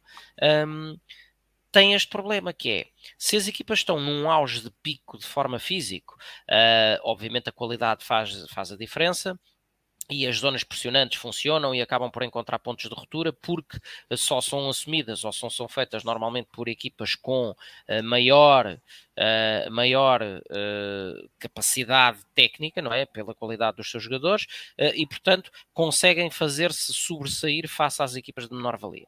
Mas quando as equipas não estão nesse auge físico, tendemos para esta coisa encaixada, muito encaixada, muito sem risco, uh, em que uh, se retira toda e qualquer margem de fantasia ao futebol uh, e, portanto, se, escasseiam mais e mais um, as oportunidades de, de gol. E, e, acabou por ser muito isso que se viu, porque o Benfica. Um, faz 16 ou 17 remates, no entanto, apenas 5 vão à baliza, mais aquele remate que não é remate ao poste de, de, uhum. de, feito com a barriga de, João Mário, naquilo que foi também uma tentativa de remate, também ela falhada de Rafa, porque Rafa não quis cruzar a bola, não, o Rafa tentou rematar uh, e saiu-lhe mal. Uh, e portanto, uh, é preciso largura, porque na melhor fase do, do, Benfica desta época, nós tínhamos uh, Neres do lado direito a ir muitas vezes cruzar à linha não só a procurar o, o, jogo interior, mas a ir cruzar à linha e a servir com isso naquela fase ainda muito inicial da, da, da época, em que ainda tínhamos Yarem Tchuk e Henrique Araújo a fazer as segundas partes, uh, mas portanto a servir os homens da área. Depois uh, a continuar a servir Gonçalo Ramos, que se fartou de marcar gols à conta disso. Do lado esquerdo tínhamos, lá está, o, o homem cujas pilhas parecem nunca acabar, Grimaldo, a tabelar bem com quem quer que estivesse ali, mas muitas vezes com João Mário a fazer de interior esquerdo e a proporcionar hum. lances de cruzamento à linha também. Uh, e, e, portanto, quanto mais afunilamos o futebol, menos jogamos. Uh, pá, isto a mim parece-me evidente. Uh, e portanto, repito, largura precisa-se. Portanto, Neres, sim, mas do lado direito, que é onde, onde ele tem mostrado bons posicionamentos e características para render mais. Um, nota novamente, que já, já, já lancei há pouco, para, uh, mais uma vez, Petar Musa, continua com aquele rácio interessantíssimo de, de, de golo por minuto jogado, embora este lhe tenha sido anulado pelos, pelos, fora, pelos 111 centímetros de fora de jogo de, de Orsens, no, ainda no início do lance, mas uh, no tal jogo em que estava tudo uh, muito apertado, em que não havia espaço, em que a equipa... Uh, a equipa do, do Estoril estava remetida ali à defesa e nós uh, demonstrávamos pouca capacidade de perfurar uh, o, o, a linha defensiva. No pouco tempo que teve em jogo, faz um gol daqueles à ponta de lança, em que recebe no meio do, dos, dos defesas do Estoril, roda imediatamente, sem, sem, sem perder tempo, procurou a baliza. E é isso que o Benfica precisa, não é só daquele, daquele jogo que tantas vezes chega a ser brutalmente irritante, de tabelinha, tabelinha, tabelinha, tabelinha. Não, rematem à baliza. Se não, há, se não está a haver soluções de entrar na área, usem o remate exterior. Ou então deem largura para servir os homens que apareçam na área convenientemente e não sempre com a história das tabelinhas feitas por uma zona altamente inflacionada do terreno, que é a zona central onde toda a gente se aglomera. Um, Repito, portanto, Musa fez um jogo de crack, um gol de crack, não lhe serviu de nada, porque foi anulado, mas, mas fez e continua a demonstrar uma, uma relação interessante com a baliza.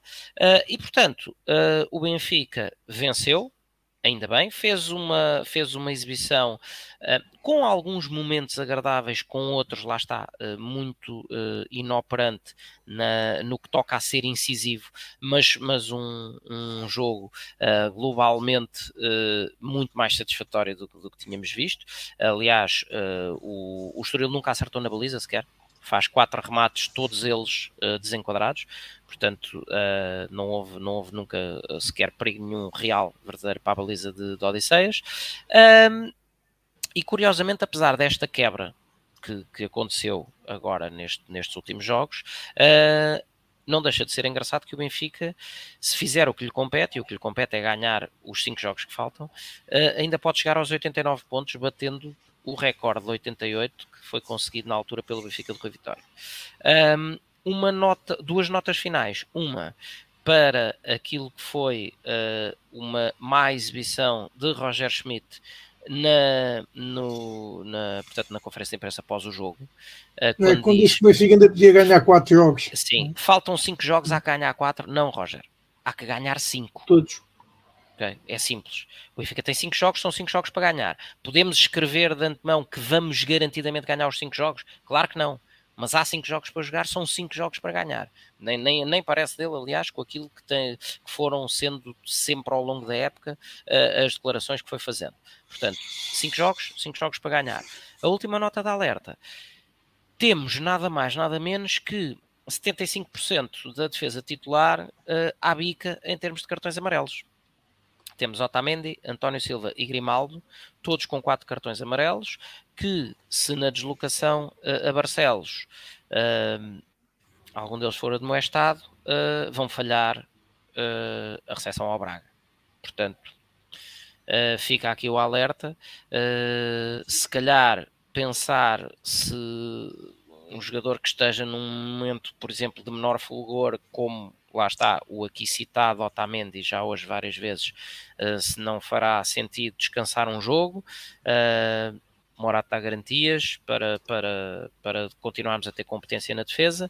Já a Grimaldo uh, não, tem, não tem substituto à altura. Dos dois centrais também só me faz sentido a fazê-lo a fazê-lo poupar um, uh, portanto, escolheria, pelo momento de forma atual, escolheria se calhar poupar Otamendi uh, um jogo uh, e pronto, e deixar o risco em cima de António Silva. de qualquer forma, num jogo em que, como disse, a vitória nunca esteve em risco, mas, mas houve uma série de unidades em subrendimento, destaque máximo para, uh, em termos de subrendimento, leia-se, para uh, Rafa e João Mário, uh, Gonçalo Ramos também já muito desgastado, essa, essa nota de essa nota de, de carimbo de qualidade uh, para uh, João Neves uh, e para o, o, repentismo e a imprevisibilidade que, que efetivamente Neres conseguiram trazer. E mais uma vez, espetarmos a dizer presente e, quiçá, num, num jogo que possa vir a pedir físico, uh, possa, vinda, possa ainda ser um jogador muito importante uh, agora nesta reta final do campeonato. Ora, Tiago, por fim, o teu comentário à vitória do Benfica sobre o Estoril. Como é que tu viste o encontro? Foi uma vitória natural, evidentemente que, dado o contexto, era natural que a equipa do Benfica tivesse pressionada. Para já, fisicamente, era natural que existisse algum desgaste e, portanto, o Roger mexeu uh, mais do que é normal naquilo que ele faz. Uh, e, embora para mim fizesse todo o sentido mexer, uh, teria se calhar feito algumas coisas diferentes. Acho, concordo com a maioria que diz que o João Mário e o Rafa, neste momento, talvez precisassem de ir descansar uns jogos, mas mexeu. Mexeu mais do que aquilo que estamos habituados. Uh, e era normal que a, equipa, que a equipa sentisse a pressão do momento, que é um momento que não é positivo depois de quatro jogos sem vencer. Agora, é um, os números do jogo são, são, são avassaladores para o Benfica. Concordo com aquilo que diz o Carlos, que é necessário, uh, em determinados momentos, dar mais largura ao futebol do Benfica, e isso claramente nós conseguimos com Neres. Neres acaba por, por arranjar o lance, uh, inventar o lance que dá, um, que dá o único gol da partida e, e, destacar aquilo que eu tinha dito, e acho que primeiro fazer justiça ao Roger, foi ele que puxou o João Neves uh, para a equipa principal, ao contrário de outros nomes que se calhar seriam mais uh, seriam mais uh, expectáveis, como Xenador, Martineto, por exemplo, embora o Martin depois se tenha lesionado. Teve lesionado, não? É? Teve, teve lesionado, mas nunca foi, nunca foi hipótese Nunca sim, foi hipótese, sim, mesmo, sim, mesmo quando estava, estava, estava em condições. E uh, Roger Schmidt, quando é a pausa, quando é a pausa para o Mundial na Taça da Liga, uh, pela primeira vez convocou o João Neves para um dos jogos, creio eu, que até foi o jogo o Estrela da Amadora, que foi realizado em Leiria. E a verdade é que aos poucos e poucos foi dando alguns minutos ao João Neves, e para mim, eu já tinha dito isto, justificava-se que o João tivesse mais minutos. E desta vez ele não teve medo e pôs-o a titular, e creio que o João correspondeu uh, às expectativas, àquilo que é o seu, aquilo que o seu potencial já antevia na formação. Uh, espero que esta aposta não tenha sido só para este jogo. Eu, para mim, neste momento, acho que o João Neves deveria jogar ao lado do Florentino. Era Porque... sentar o Francisco. Sim, sim. sim. Acho que Fácil. A coragem que ele tem de assumir o jogo. Uh, me... Para já ele erra pouco, mas mesmo ele não tem medo de arriscar. E neste momento o Benfica precisa uh, de alguém que, que, que, assuma o jogo, que não, tenha, não, que não se encolha. E o João não se encolhe. E atenção que eu não estou a querer criticar o Chiquinho aqui, mas acho que de facto o Benfica ganha mais com o João Neves no meio campo.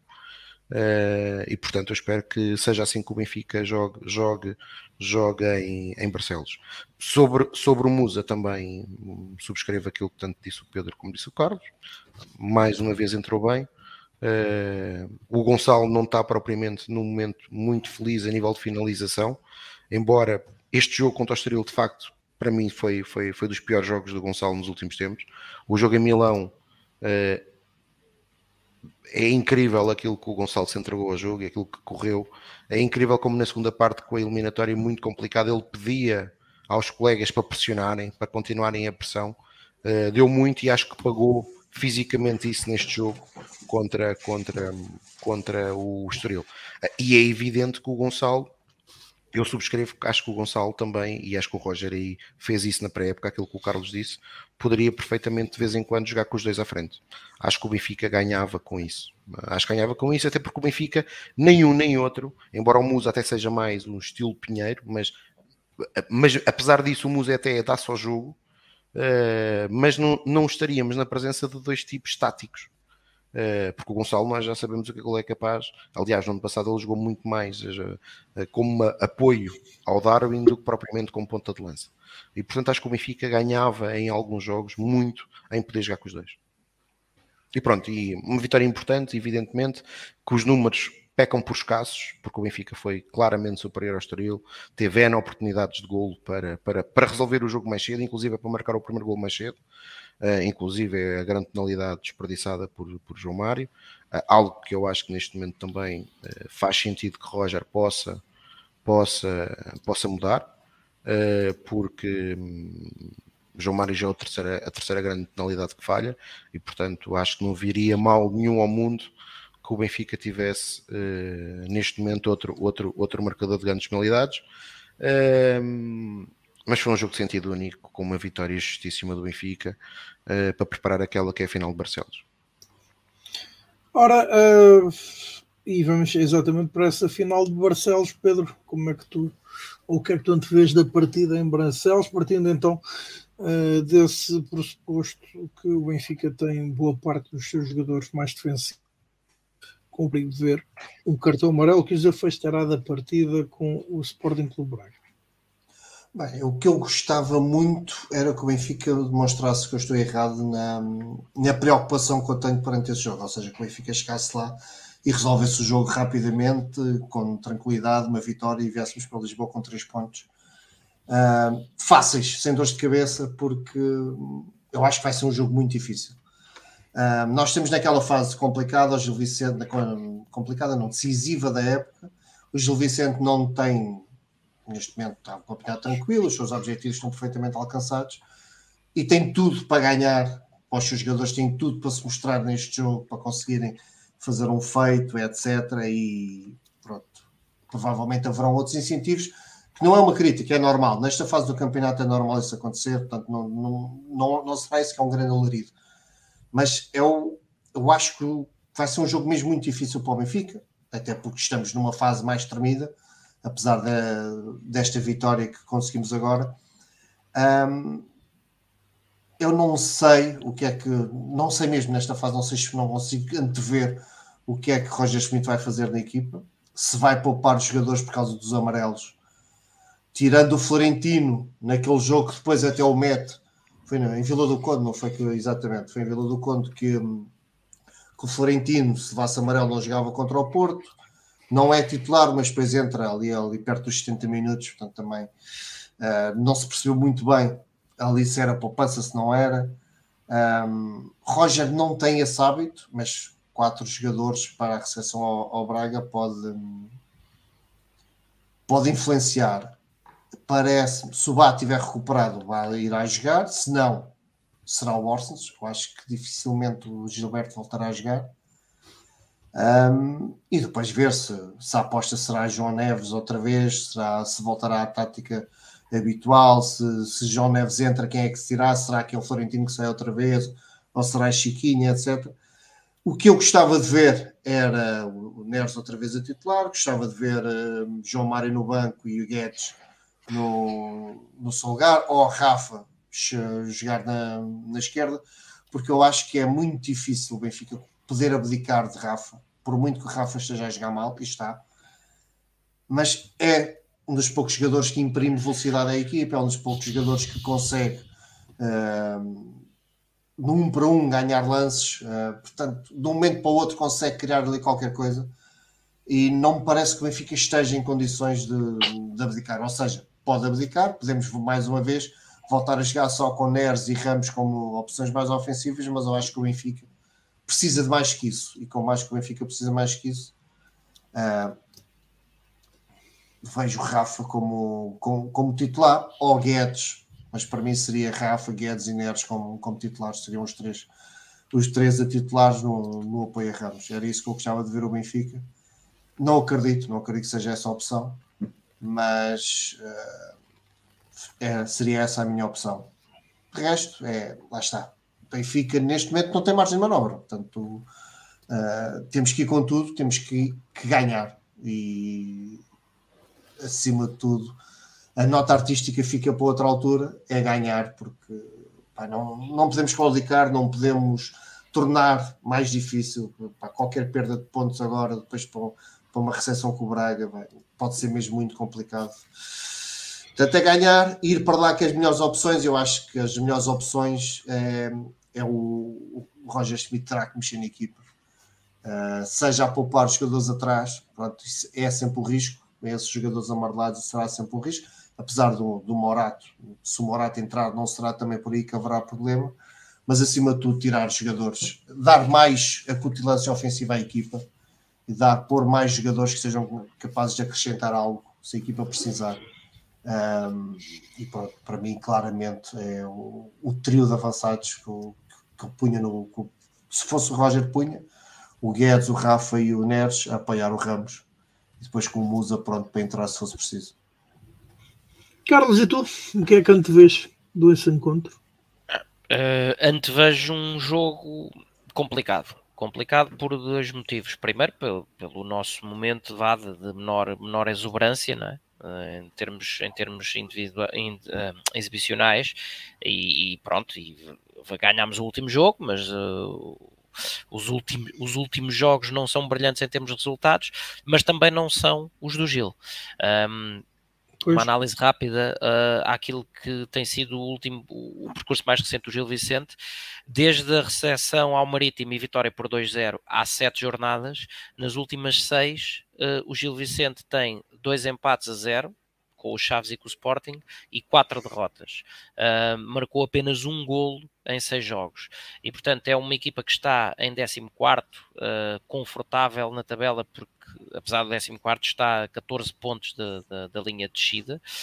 Um, onde se encontra o, o Passo e o Santa Clara, uh, mas esse, essa folga toda para a linha de descida há de ter sido conseguida no, noutra fase, com, com, quando Fran Navarro também estava uh, com a máquina goleadora mais, mais acesa, uh, porque no, nos tempos recentes a coisa não tem estado a correr bem.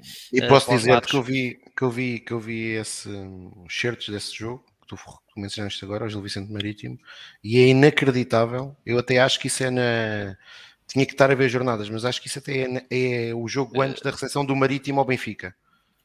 É inacreditável. Foi nas. Pois, não, não tenho aqui o número da jornada. Mas eu tenho a ideia que é na recepção, que é, oh, é o jogo antes do Benfica ir à Madeira. É inacreditável como é que o Marítimo saiu desse jogo sem ganhar. Epá, pois, mas pronto, mas isto para dizer que a, fo a, forma recente do Gil Vicente também está pelas ruas da amargura.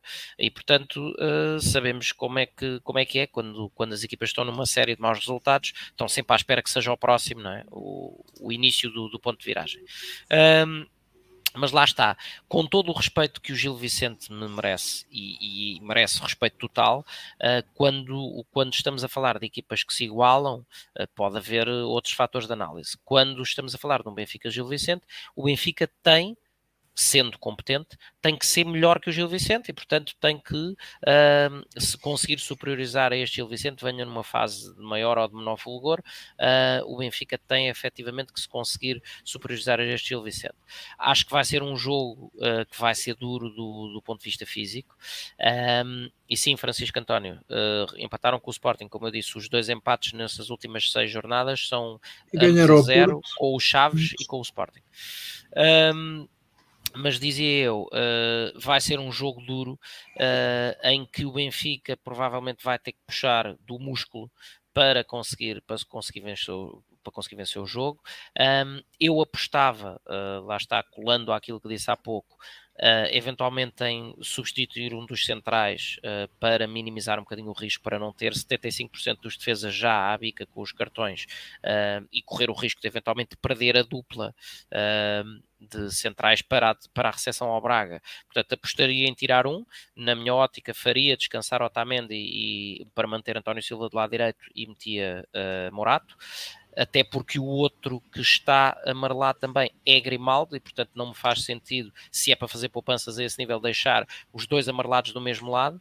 É? Prefiro deixar uh, o, o, lateral esquerdo amarelado, o central do lado esquerdo sem, sem este problema da gestão de amarelos e depois o central do lado direito amarelado também uh, e na lateral direita uh, vamos ver se já temos Bá de volta ou se Roger Schmidt vai continuar com esta adaptação de Frederic Orsens.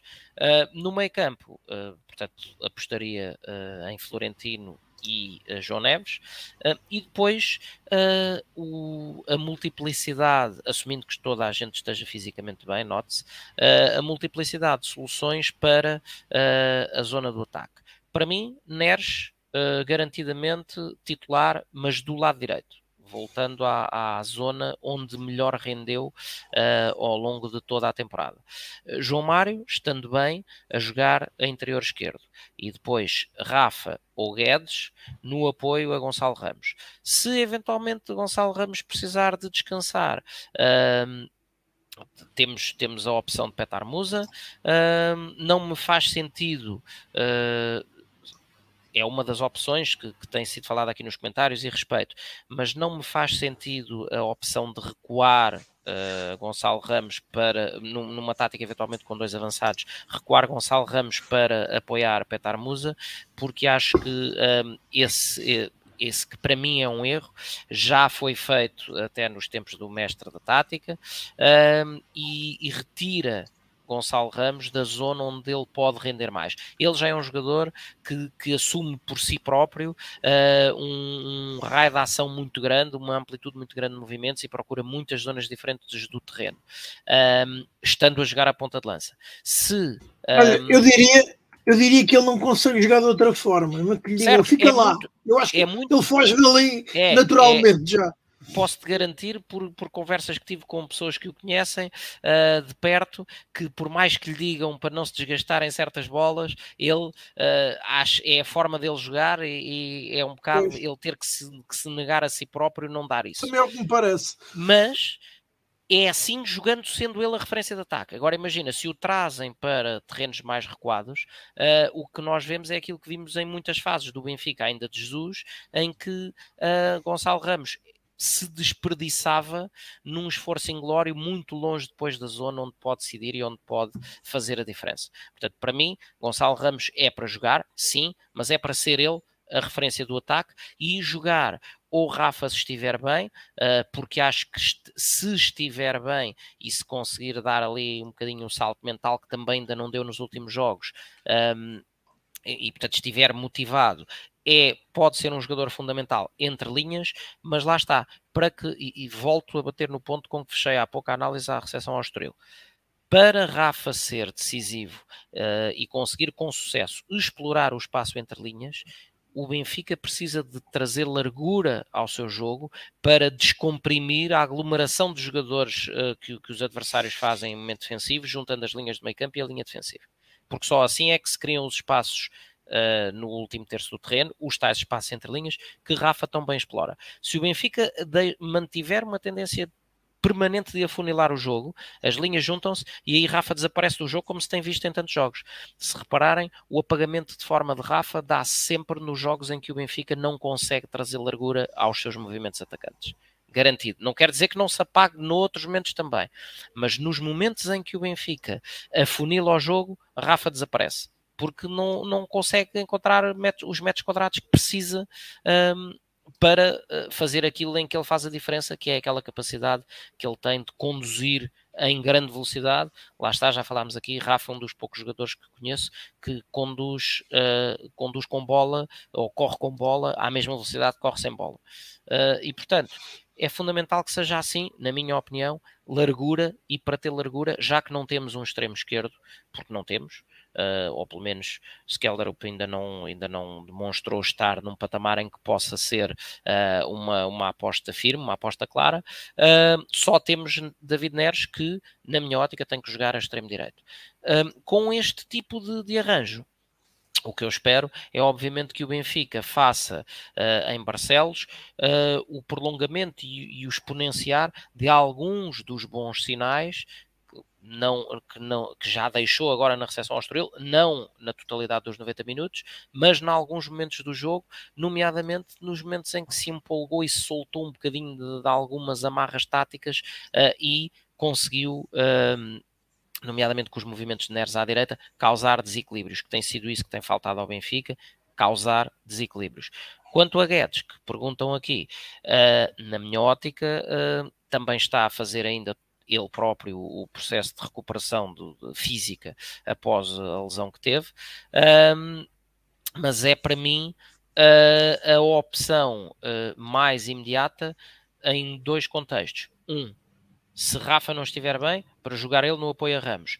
Dois, se Rafa estiver bem e João Mário continuar neste patamar desgastado em que tem estado, jogar Guedes à esquerda um, e Neres à direita.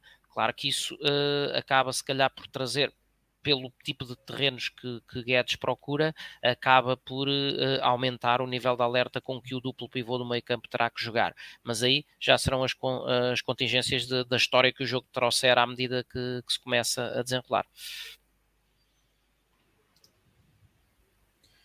Ora, eh, feito então o lançamento do encontro com o Gil Vicente, avançamos para uh, o próximo tema e é uma das efemérides, uh, que é então o Benfica conquistou há um ano. Mas eu não posso falar sobre o Gil Vicente? Tens toda a razão. Tens toda a razão. Não, lá. Também, ser- também- Deve estar a ser censurado hoje. é. Não, não, não estás, não. Eu peço desculpa por isso. De facto. Mas sim, eh, avança, avança, Tiago. Ah, rapidamente, acho que é um jogo difícil. O Carmo, o Carmo e o Carlos já disseram grande parte daquilo que é a importância da partida. Eh, Barcelos nunca, Barcelos nunca é um, um estádio fácil, nem para nós, nem para eh, os chamados grandes. Eh, há pouco tempo, além disso, tiveram o condão de ganhar ao estádio, ao estádio do Dragão. Eh, e portanto é um jogo que o Benfica tem que encarar com o máximo de seriedade e eu estou certo que será isso que acontece. Eh, e, e, portanto acho que o Benfica há aqui acima de tudo aquilo que o Carlos disse eh, que é um fator importante a ter em conta. O Benfica tem três jogadores da sua defesa que têm cartão. Eu também sou da opinião do Carlos, eu também mudaria, não, não colocaria Otamendi. Acho que o Benfica nem perderia com isso, ou não vai perder desportivamente, como se viu até contra o Inter na primeira, no primeiro jogo. O Morato Olha, fez eu um até mudava os dois. O Lucas Veríssimo também. Não, é pá, isso também não. Isso, isso, isso eu não faria. Isso eu não faria porque acho que o Benfica tem que ganhar em Barcelos. E portanto, dentro do possível, tem que estar os, melhor, tem que estar os melhores. E portanto, para mim, para ganhar com eles. Morato e o Lucas é Veríssimo. pá, eu com o Lucas. Tomaram nós não muitas equipas portuguesas. Mas os dois mas uma o vez. Lucas, os dois dois ao mesmo tempo. E o Lucas, nós não sabemos propriamente o ritmo que tem, não é? Portanto, eu não o faria. Agora, colocar o Morato, hum, sem sombra de dúvida. Se o Bá estiver bom, como toda a gente, como, como tem sido dito por alguma imprensa, fantástico. Iria com o Bá, com, com o António, com o Morato, com com o Grimaldo. No meio-campo, eh, aceitaria a sugestão aí do, do, João, do João Nuno de jogar com o Florentino ou com o Orsens, embora eu gostasse mais de jogar com eh, o João e o e o João Neves, o João Neves e o Florentino. Eh, jogaria com o Orsnes, João, Mar, eh, João Mário não, eh, Neres, Gonçalo Ramos e Gonçalo Guedes. Era aí que eu ia a jogo. E para vencer, como é evidente. Portanto, eh, na tua opção, saia João Mário. Sim, João Mário e Rafa. Sim. Jogaria com o Guedes atrás do, do Rafa, jogaria com o Orsnes e com o Neres nas alas. Ok. Mas isso estás a pressupor, eh, que eu fiz um alerta para isso no início. Estás a pressupor, portanto, que Bá está em condições. Sim, sim, sim. Com, com Bá no 11. Com Bá Mas, no 11. mas sem Bá. Epá, sem Bá, sem Bá consigo perceber que, te- que ele tenha que fazer a opção que fez, que fez ahm, no último jogo, colocar Orsens a jogar à direita. Ah, o Orsens de facto só falta, só falta jogar na baliza, ah, mas consigo Calma, perceber. ainda faltam 5 jogos, calma. Pá, sim. Eh, mas consigo perceber isso e, e aí colocaria o Rafa na aula. Mas colocaria o Guedes no meio. Ou poderia jogar com o Guedes na esquerda, o Neres na direita e o Rafa como está a jogar. Mas aí tínhamos mais largura porque o Guedes e o Neres iam dar essa largura. E eu concordo contigo quando dizes que o, que o Rafa é uma vítima de o metro quadrado no meio e o Benfica afunila o Sim, jogo esquece. meio de, É é, claramente prejudicado. E isso é evidente até nos nossos nos piores jogos, que, que os adversários do Benfica, como é evidente, também nos vêm a jogar e perceberam a determinada altura, e o jogo de Braga para mim até foi muito. Obviamente que a equipa do Benfica não estava em condições, até físicas, se calhar para fazer aquele jogo. Alguns jogadores, pelo menos da equipa do Benfica, não estavam nessas condições, mas foi notório que a equipa do Braga concentrou-se em concentrar homens no meio e em anular eh, as alas. E a partir daí o Benfica foi uma nulidade porque o único que conseguiu desequilibrar, o único que tentava desequilibrar era o Rafa, mas quando a bola era colocada no Rafa tinha 3, 4 jogadores do Sporting Clube Braga eh, nas suas imediações. E, portanto, já é agora- evidente perde, que perde, que perde qualidade. Sim, e já agora, só para fechar o tema Rafa, que eu não desculpando com isso o menor momento de forma de Rafa, pá, já agora que temos falado no- nas últimas semanas, infelizmente, mas temos ah, em questões de arbitragem, já agora convinha que as constantes ceifadelas de que o Rafa é alvo começassem a ser punidas. Porque também fica muito difícil de jogar a bola se cada vez que, que se vai fazer uma recepção ainda a bola não chegou e já nos foi arrancado os dois pés do chão. Ó ó, Carlos, eu, eu- eu não fiz essa contabilização, mas provavelmente hum, alguém que nos está a ver tem essa contabilização de cabeça. Dizem-me que o Rafa, que o Rafa, além do que estás a dizer ser uma verdade, mas dizem-me que o Rafa uh, consegue ter mais cartões que o Pep. Sim, sim. E tem mais cartões, sim, sim, tem mais. Portanto, já cumpriu, já acho que já cumpriu um jogo uma vez até, acho que já pronto, fez a, isto, primeira série isto, de cinco. Se isto, se isto não é brincar, Sim, mas repara, uh, mas, eu, mas eu nem estou preocupado com os amarelos que ele leva pelas faltas que ele faz. Porque se ele fizer muitas faltas porque anda, anda a morder os calcanhares, é sinal que está bem fisicamente e muito bem. Até dou esses amarelos de barato. O que eu não dou de barato é que desde que ele regressou de lesão, ou especialmente desde que regressou de lesão, um, tem sido um saco de pancada permanente. Uh, epá, e, e, quando nós vemos, ainda agora com o Estoril, se repararem, para quem é que foi o primeiro cartão amarelo da partida? Para o Otamendi. Os árbitros são extremamente uh, eficazes a dar avisos uh, aos nossos adversários. Viram-nos e vão receber o avisinho, a, a advertência verbal. Quando somos nós Uh, e tu fizeste até um post que, se não me falha a memória, com a contabilização sim, das sim, faltas. Do Fábio Veríssimo, é? do Fábio Veríssimo. E portanto, uh, é, é, isto, é isto que uh, de alguma forma tem que deixar de acontecer, sob pena de, de, a balança estar sempre inclinada para um lado que muda de jornada para jornada com a constante de que nunca é o nosso. Eu não, e eu não quero com isto inclinar a, a, balança para o nosso lado, atenção. Eu quero que a balança não, não tenha inclinação para lado nenhum. Para lado nenhum, mas os números são evidentes, aliás, dessa análise que eu fiz Uh, são dos três jogos que Fábio Veríssimo apitou o Benfica e o Futebol Clube Porto nesta época.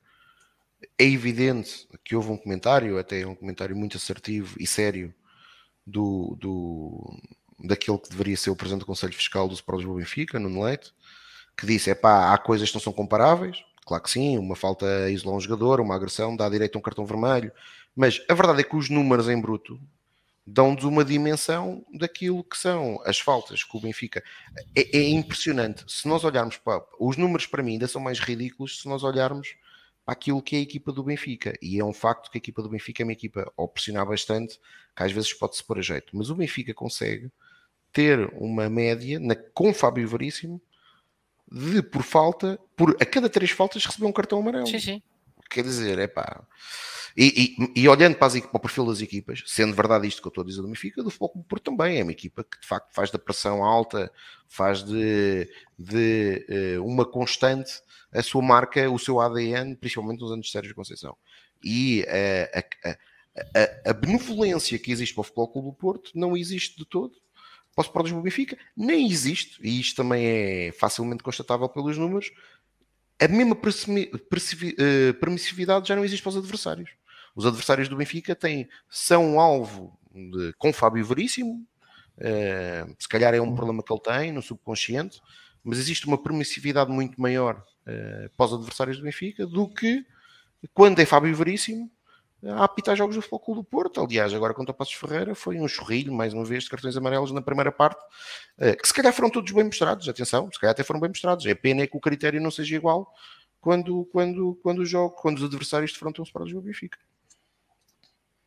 Ora, concordo. Agora sim, foi então a antevisão do encontro em Barcelos com o Gil Vicente. Para este fim de semana, avançamos para a primeira das efemérides a assinalar a vitória na UEFA Youth League uh, sobre, uh, na final, o, o Red Bull Salzburgo. O Benfica ganhou essa final por 6-0, tendo feito um percurso bastante bom até aí chegar Pedro Carmo, que leitura fazes do ano que passou, do aproveitamento dos jogadores que se fizeram, uh, das apostas que eventualmente ainda estarão por fazer, jogadores de quem se poderia esperar mais e que acabaram por contrariar as expectativas. No fundo, balanço fazes deste, desta conquista? Bom, um ehm, é assim, conquista é sempre boa. Obviamente que a, que a formação do Benfica, o objetivo principal é formar jogadores, não é ganhar. Obviamente que se tivermos muito bons jogadores, a probabilidade de ganhar é bom e os jogadores crescerem em nível de, de exigência para ganhar também é positivo, mas não é esse o nosso objetivo um, final. Na Youth League, pelas sucessivas tentativas do Benfica chegar à final, houve uma altura que se claramente que o Benfica, pá, cresce, como é óbvio, chegando lá à final, e conseguiu há um ano, conseguiu esse feito com todo o mérito. um, uma geração muito boa de jogadores. E essa, já por ser uma geração muito boa de jogadores, alimentou muito a expectativa de, de todos nós. E a verdade é que, seja por uma série de motivos diversificados, a verdade é que estávamos à espera não só de um, de um maior e melhor aproveitamento dessa fornada de jogadores, mas como fosse hum, que, eles, que o Benfica resolvesse uh, com alguma celeridade uh, as questões contratuais desses jogadores. Eu acho que nem sempre uh, o Benfica teve culpa, acho que os jogadores terão tido muito culpa e os motivos podemos discutir, mas também nunca saberemos, saberemos totalmente a verdade. Mas também acredito que tenha sido muito por parte do, dos jogadores não renovarem o, o contrato com o Benfica, mas a verdade é que hoje as notícias porque perdíamos, vamos perder o Diego Moreira para, para o Chelsea, mas já, já era previsível ao longo do que se falou desta época, já era previsível que o pouco que o Diego jogou que já não contasse. O Chernobyl começou a contar agora, no final desta época, sendo sinal que irá renovar. Uh, jogadores como, também com muita expectativa, como o Martinete, continuam ali no, no limbo de se renova, se não renova, não. Porque acho que, ele, acho que o contrato dele era de um, um ano com quatro de opção, portanto, se, acho que ele pode sair também nesta fase. O Tiago saberá isso melhor. A verdade é que fez algumas coisas muito boas. Temos um António, temos um. Uh, jogadores que conseguem ter o seu espaço, João Neves. Temos alguns jogadores que conseguem ter o seu né? espaço. O homem do Atrick. O Henrique, que começou muito bem e depois uh, até foi chamado, uh, já estava a fazer parte da, da, equipa principal, foi chamado para fazer os últimos jogos e para ajudar a conquistar.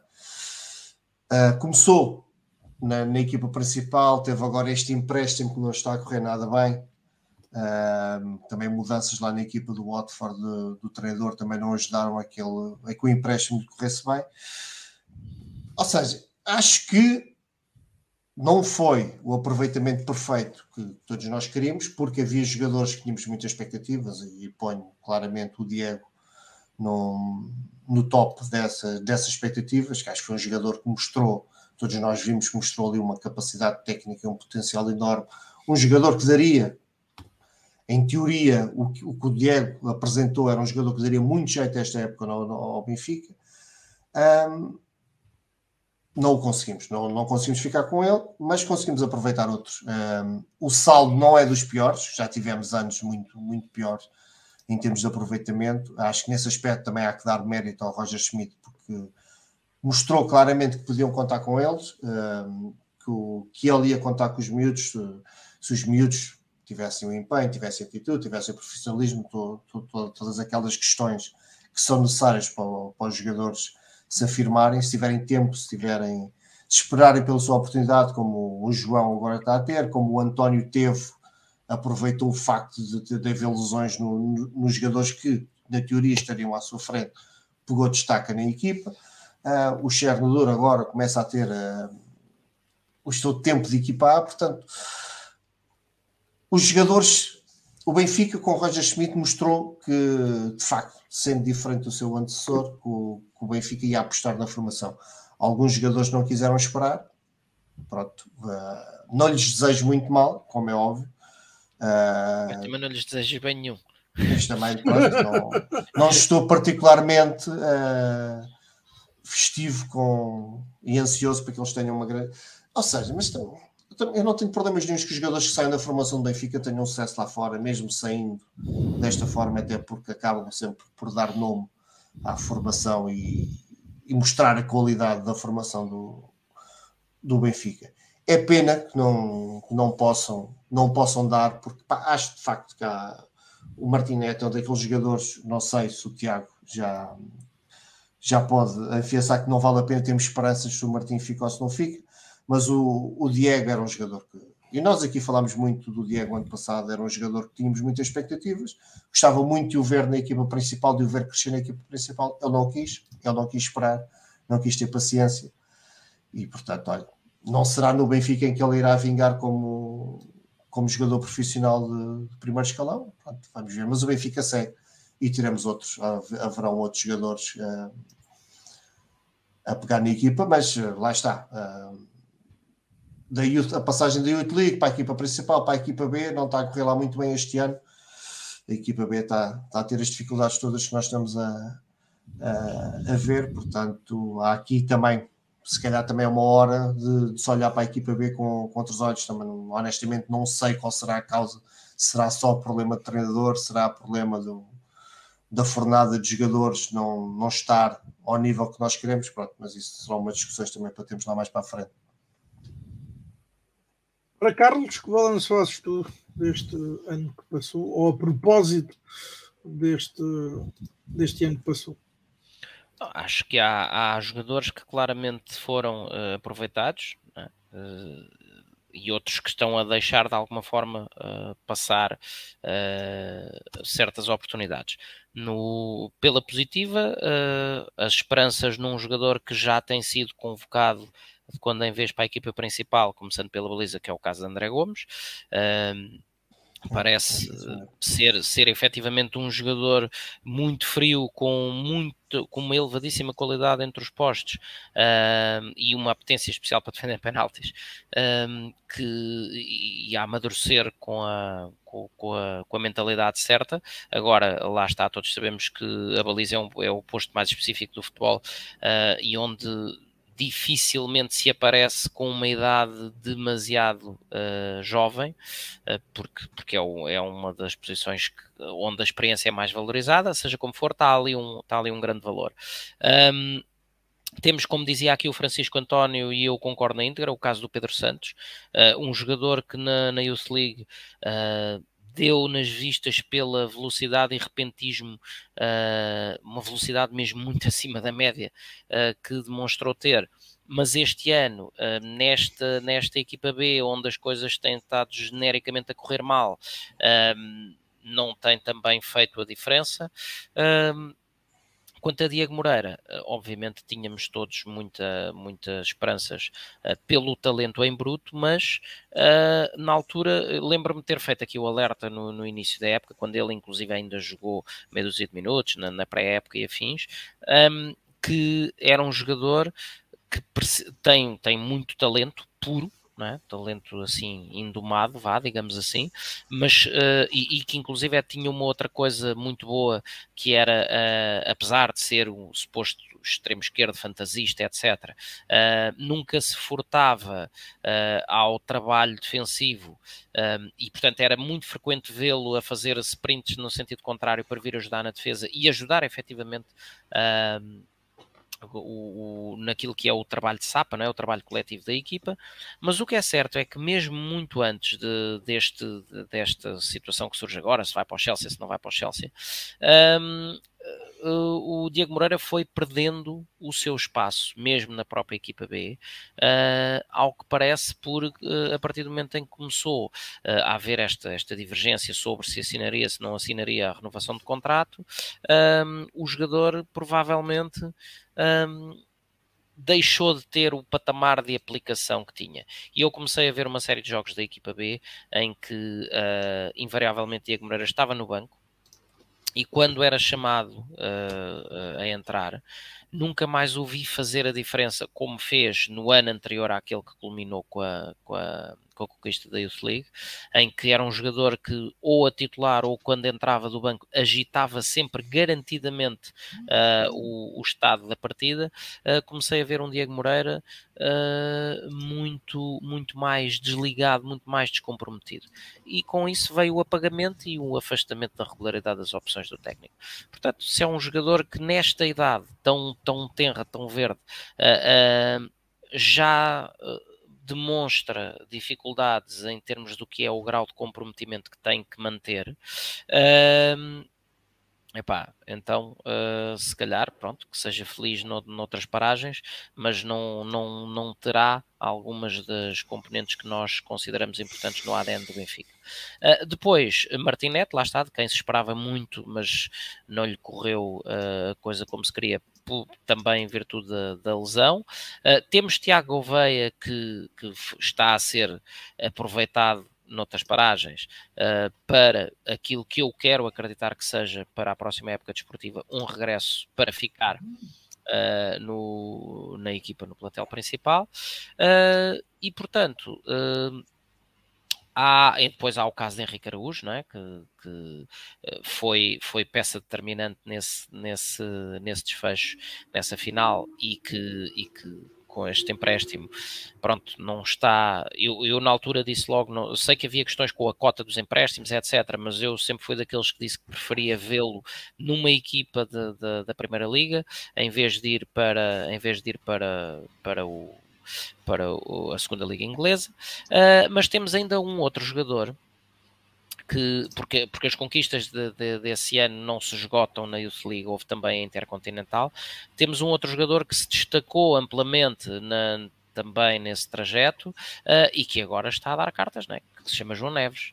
Uh, portanto, o, o, aproveitamento de. Já para não falar de António Silva, não é? António Silva uh, teve aquele condão de agarrar com as duas mãos e com os dois pés a oportunidade que lhe surgiu, uh, porque a qualidade estava lá, e portanto, acho que já passou garantidamente aquele período de, do deslumbramento do, de ser o rapazinho que acabou de chegar e que ainda está meio nas nuvens, não, acho que António Silva já é um valor seguro, já se afirmou como valor seguro, teve inclusive a estreia no Mundial, uh, e portanto há efetivamente algum aproveitamento.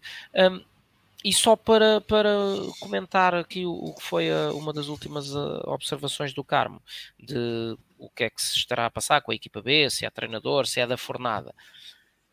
Acho que isto tem muito a ver com um, a dinâmica que se consegue para o grupo, porque se falarmos de camadas jovens, por oposição, os nossos sub-23 uh, lideram a Liga Revelação e, portanto, vão ali de vento em popa. Portanto, uh, estás em mute, uh, Tiago, estás a dizer qualquer coisa, mas não. Não depois a dizer, terão da Amadora, não é? Estava a, dizer, estava a dizer que estamos a liderar os quatro, ou estamos com, em condições de ganhar as quatro. Pronto. Iniciados, juvenis, júniores e sub-23. Portanto, só mesmo a equipa B é que não está a correr bem. Uh, portanto, não, não, me, não me quer parecer que seja uma questão de qualidade da fornada. Uh, Juntaram-se ali alguns fatores. Primeiro, o fator de, de, desalimentação da equipa, porque foi preciso alimentar a equipa principal, uh, e é para isso que a equipa B serve.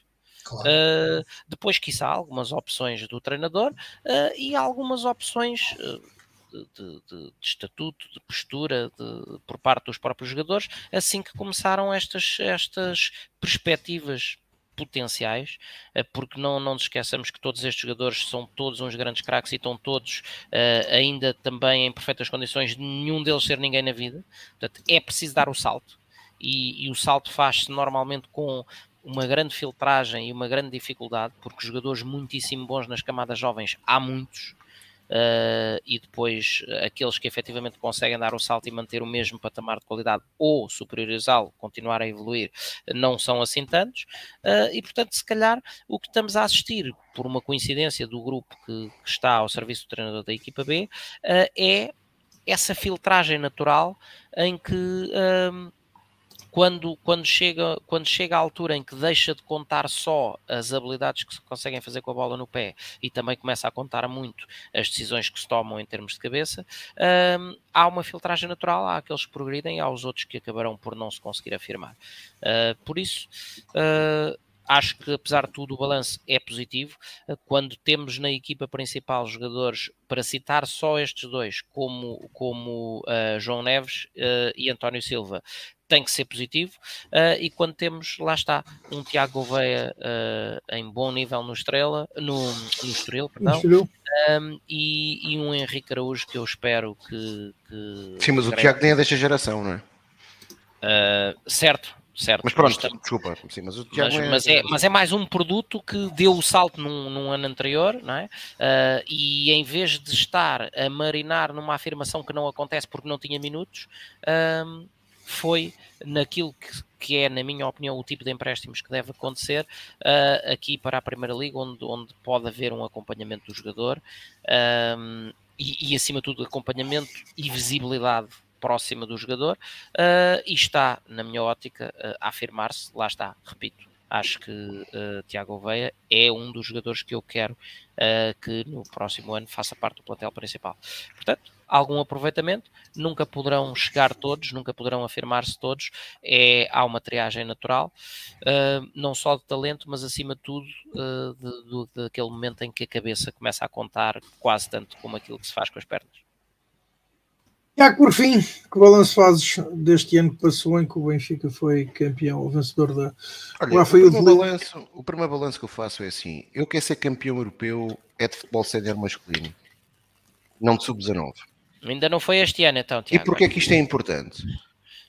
Porque, uh, e o João não estava aí a dizer, e bem, que eu concordo, uh, a formação não se, não, se, não se valia só pelos resultados. E tem existido, e isto não é, não é só do Benfica, há um apanágio muito grande dos três grandes de dar demasiada importância à Youth League. Existem outras equipas do mundo, por exemplo, o Bayern Munique, que nesta competição, por exemplo, mete normalmente miúdos na casa dos 17 anos, mais jovens, e o próprio Barcelona faz o mesmo. Uh, e, e, e, portanto, muitas das vezes é criada uma expectativa demasiado grande. Uh, e, portanto, quando fala o, o, aquilo que o Carmo disse, para mim, eu confesso que uh, não, não concordo.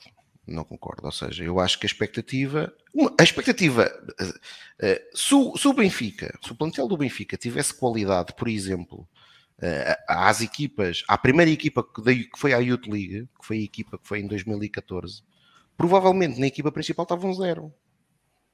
Porquê? Porque o plantel principal do Benfica tinha muita qualidade. E isto não significava que os miúdos não tivessem qualidade.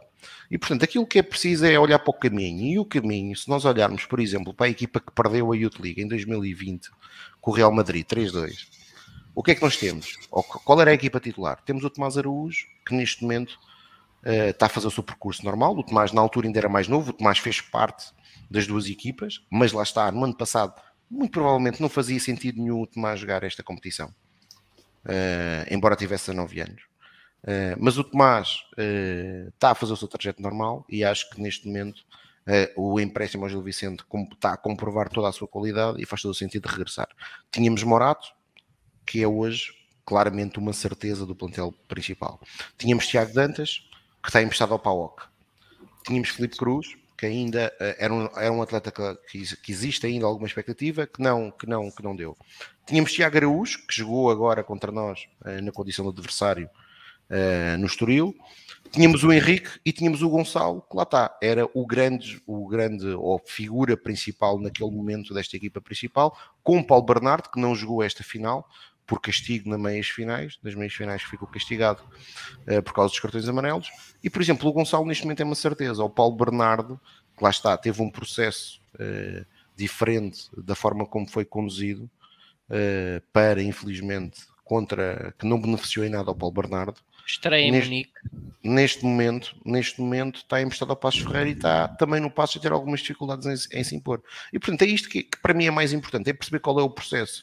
E na equipa que foi campeã no ano passado, o que aconteceu, que ainda piorou mais, ou seja, estas equipas do Benfica que conseguiram chegar às finais, e se eu não estou equivocado, a equipa que foi campeã, o Benfica conseguiu, foi a quarta vez que o Benfica chegou a esta final.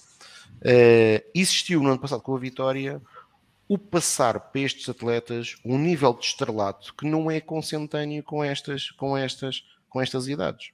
E foi isso que aconteceu, e muito por culpa também, diga-se, do Benfica. Quis fazer, quis dar uma importância a esta competição e ao talento. E mais ainda, e mais ainda quando ganharam o Mundial de Clubes.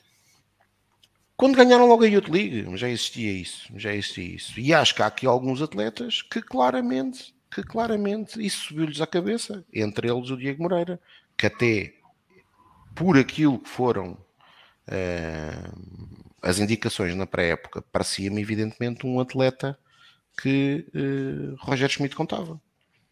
E depois entrou a parte negocial, a parte, a parte de renovação e correu mal. Uh, e portanto, o Benfica tem aqui um conjunto de atletas. Temos aqui algo que até nem estava, na, nem estava em, nas maiores, uh, nas, nas, nas projeções mais otimistas, que foi a ascensão meteórica de António Silva que desta equipa é rara a equipa do Benfica, é uma questão de irem analisar, mas é rara a equipa do Benfica que tenha tido um miúdo que saiu da Youth League e é normal isso ter acontecido, atenção, mas que saiu da equipa da Youth League e foi para a equipa principal sénior. E portanto, aquilo que eu queria destacar é muito mais aquilo que o Carlos estava a falar e bem, que é o que nos interessa a nós é perceber e olhar para aquilo que é a evolução destes miúdos. Este ano, no contexto da equipa B, por um conjunto de motivos, eu, eu, eu, independentemente de Luís Castro ter ou não qualidade, eu creio que existiu um conjunto de outros motivos que não ajudaram à afirmação da equipa. E não estou, ou seja, acho que Luís Castro claramente está-se a revelar um problema. Acho que em determinado momento esta equipa foi saco de pancada das arbitragens de forma completamente escandalosa, que mais uma vez tiveram seus jogadores a dar a cara. Há um jogo na Amadora que é uma coisa completamente surreal. Acho que a gestão do balneário, devido a um conjunto de situações de atletas que renova, não renova, eh, prejudicaram o funcionamento do balneário, eh, com impacto eh, no rendimento da equipa, e depois lá está, e por finalizar aquilo que disse o Carlos, o António Silva, em condições naturais, lá está, na evolução natural, vou voltar a dar o exemplo do Tomás Araújo, Tomás Araújo, em 2020, foi finalista da Youth League, a demonstrar uma grande qualidade, e no ano seguinte fez o seu trajeto normal, onde? Na equipa B. O António Silva passou logo de equipa, nem foi à equipa B. O António Silva, eu deixa-me só aqui confirmar uma coisa, mas eu tenho ideia que o António Silva, exato, o António Silva tem dois jogos na equipa B. Uh, portanto, e no ano passado uh, realizou dois. Ou seja, o António Silva é um, é um caso, é um meteorito, é uma ascensão completamente meteórica. O António Silva fez quatro jogos na equipa B do Sport Lisboa Benfica. Portanto, obviamente que este seria um ano da afirmação do António Silva na equipa B. Foi ainda bem para nós, porque é, isso, é para isso que serve a formação para a equipa principal obviamente que a equipa B acaba por perder com isso. Mas aquilo que é o que, e que é aquilo que nós creio que temos que analisar é dos empréstimos que o Benfica fez e dos jogadores que estão nesta equipa, quais são aqueles que evoluíram, e espero que a estrutura consiga fazer isso, uh, e daqueles que estão emprestados, claramente aquilo que o Carlos falou, Tiago Oveia demonstrou que tem qualidade para no próximo ano poder ser uma solução, ainda por cima é uma posição onde o Benfica nem tem tantas soluções assim, estamos aqui fartos de bater. Uh, o Tomás Araújo, para mim, demonstra claramente que é um central que tem mais do que qualidade para estar nos próximos do Benfica, e eu espero que assim aconteça.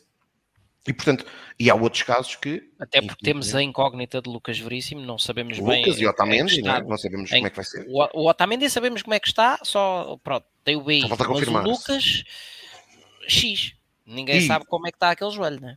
E, e portanto, aquilo que, que, que, importa realçar é que neste momento, por exemplo, a equipa do Benfica está prestes, está prestes não, mas está a lutar pelo campeonato e se tudo e se Cosmo quiser, uh, será campeã nacional, tendo no seu plantel uh, e tendo como jogadores muito importantes para a conquista do título, do, do potencial título, António Silva, formado no Benfica, Florentino, formado no Benfica, Gonçalo Ramos, formado no Benfica, João Neves a começar a ter minutos de relevância, formado no Benfica, e João Neves, por exemplo, é um miúdo que é idade de júniores, por exemplo, o Benfica, uh, olhando para os quatro campeonatos mais conhecidos, já agora dar a informação correta, de facto o campeão de sub-23 já está decidido, foi o, foi o Estrela Amador, mas, mas olhando para, para, para as três competições de formação, júniores, juvenis e iniciados, o Benfica está muito bem lançado para, para vencer os iniciados e os juvenis. No Campeonato Júnior está na luta pela, pela competição, mas, por exemplo, o João Neves não joga na equipa de júniores. Xenaduro não joga na equipa de júniores e tem idade para jogar. Uh, João Veloso, que é um portento talento, não joga na equipa de júniores. Ou seja, uh, e o Benfica para mim faz isso e bem. Estes atletas têm que jogar a um nível competitivo mais elevado e, portanto, olhando para aquilo que tem sido o processo e aquilo que Roger trouxe, e era uma mudança de paradigma que eu também creio que, que era expectável com a vinda de Roger, e matar aquilo que foram dois anos terríveis para a formação do Benfica, que foi os dois anos de permanência de Jorge Jesus, e atenção, só, só foi enganado uh, quem, não tá, quem não esteve em Portugal nos últimos anos, todos sabíamos como é que Jorge Jesus, uh, qual é a sua relação com a formação, Uh, isso está mesmo escondido aí debaixo de uma rocha qualquer para não saber. Ao termo, não é? Pronto. Uh, portanto, acho que no, no final do dia, aquilo que é este ano do balanço de aproveitamento de atletas do Benfica é muito, muito positivo. Sobre os empréstimos, e dar aí uma dota, de facto, há dois empréstimos que, uh, um deles que eu nem conto com o Sandro, porque acho que o Sandro, mesmo dentro da estrutura, não lhe reconhecem qualidade para um dia vir a ser a solução do Benfica, não significa que ele não possa evoluir de tal forma que até venha a ser no futuro, mas que neste momento não, não tem essa qualidade. Relativamente. Sandro Cruz.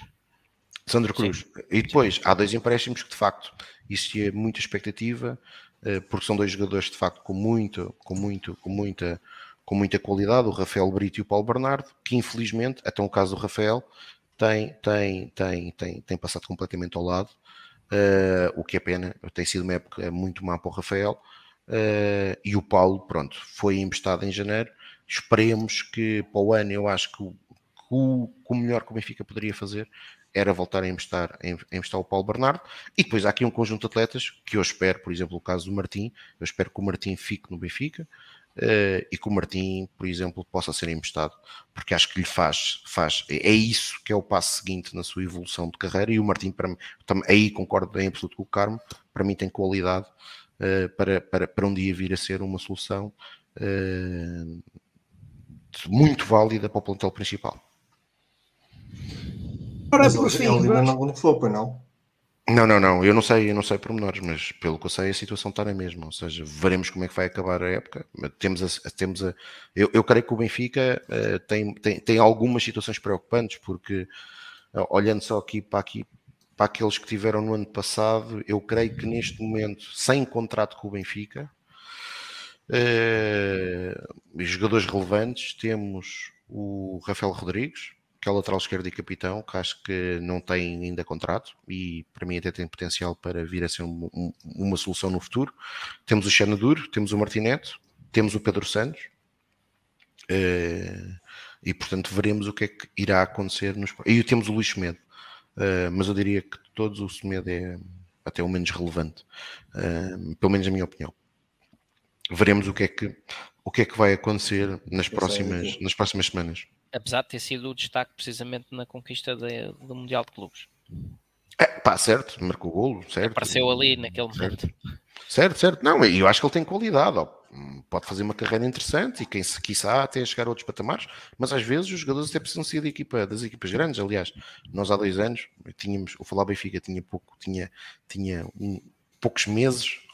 Eu creio que nós até começamos a falar nele quando, quando o Falar Benfica tinha, ainda nem um mês tinha existia um atleta que passou completamente incógnito na formação dos principais clubes e acabou por aparecer em grande nível no Portimonense que se chamava Beto.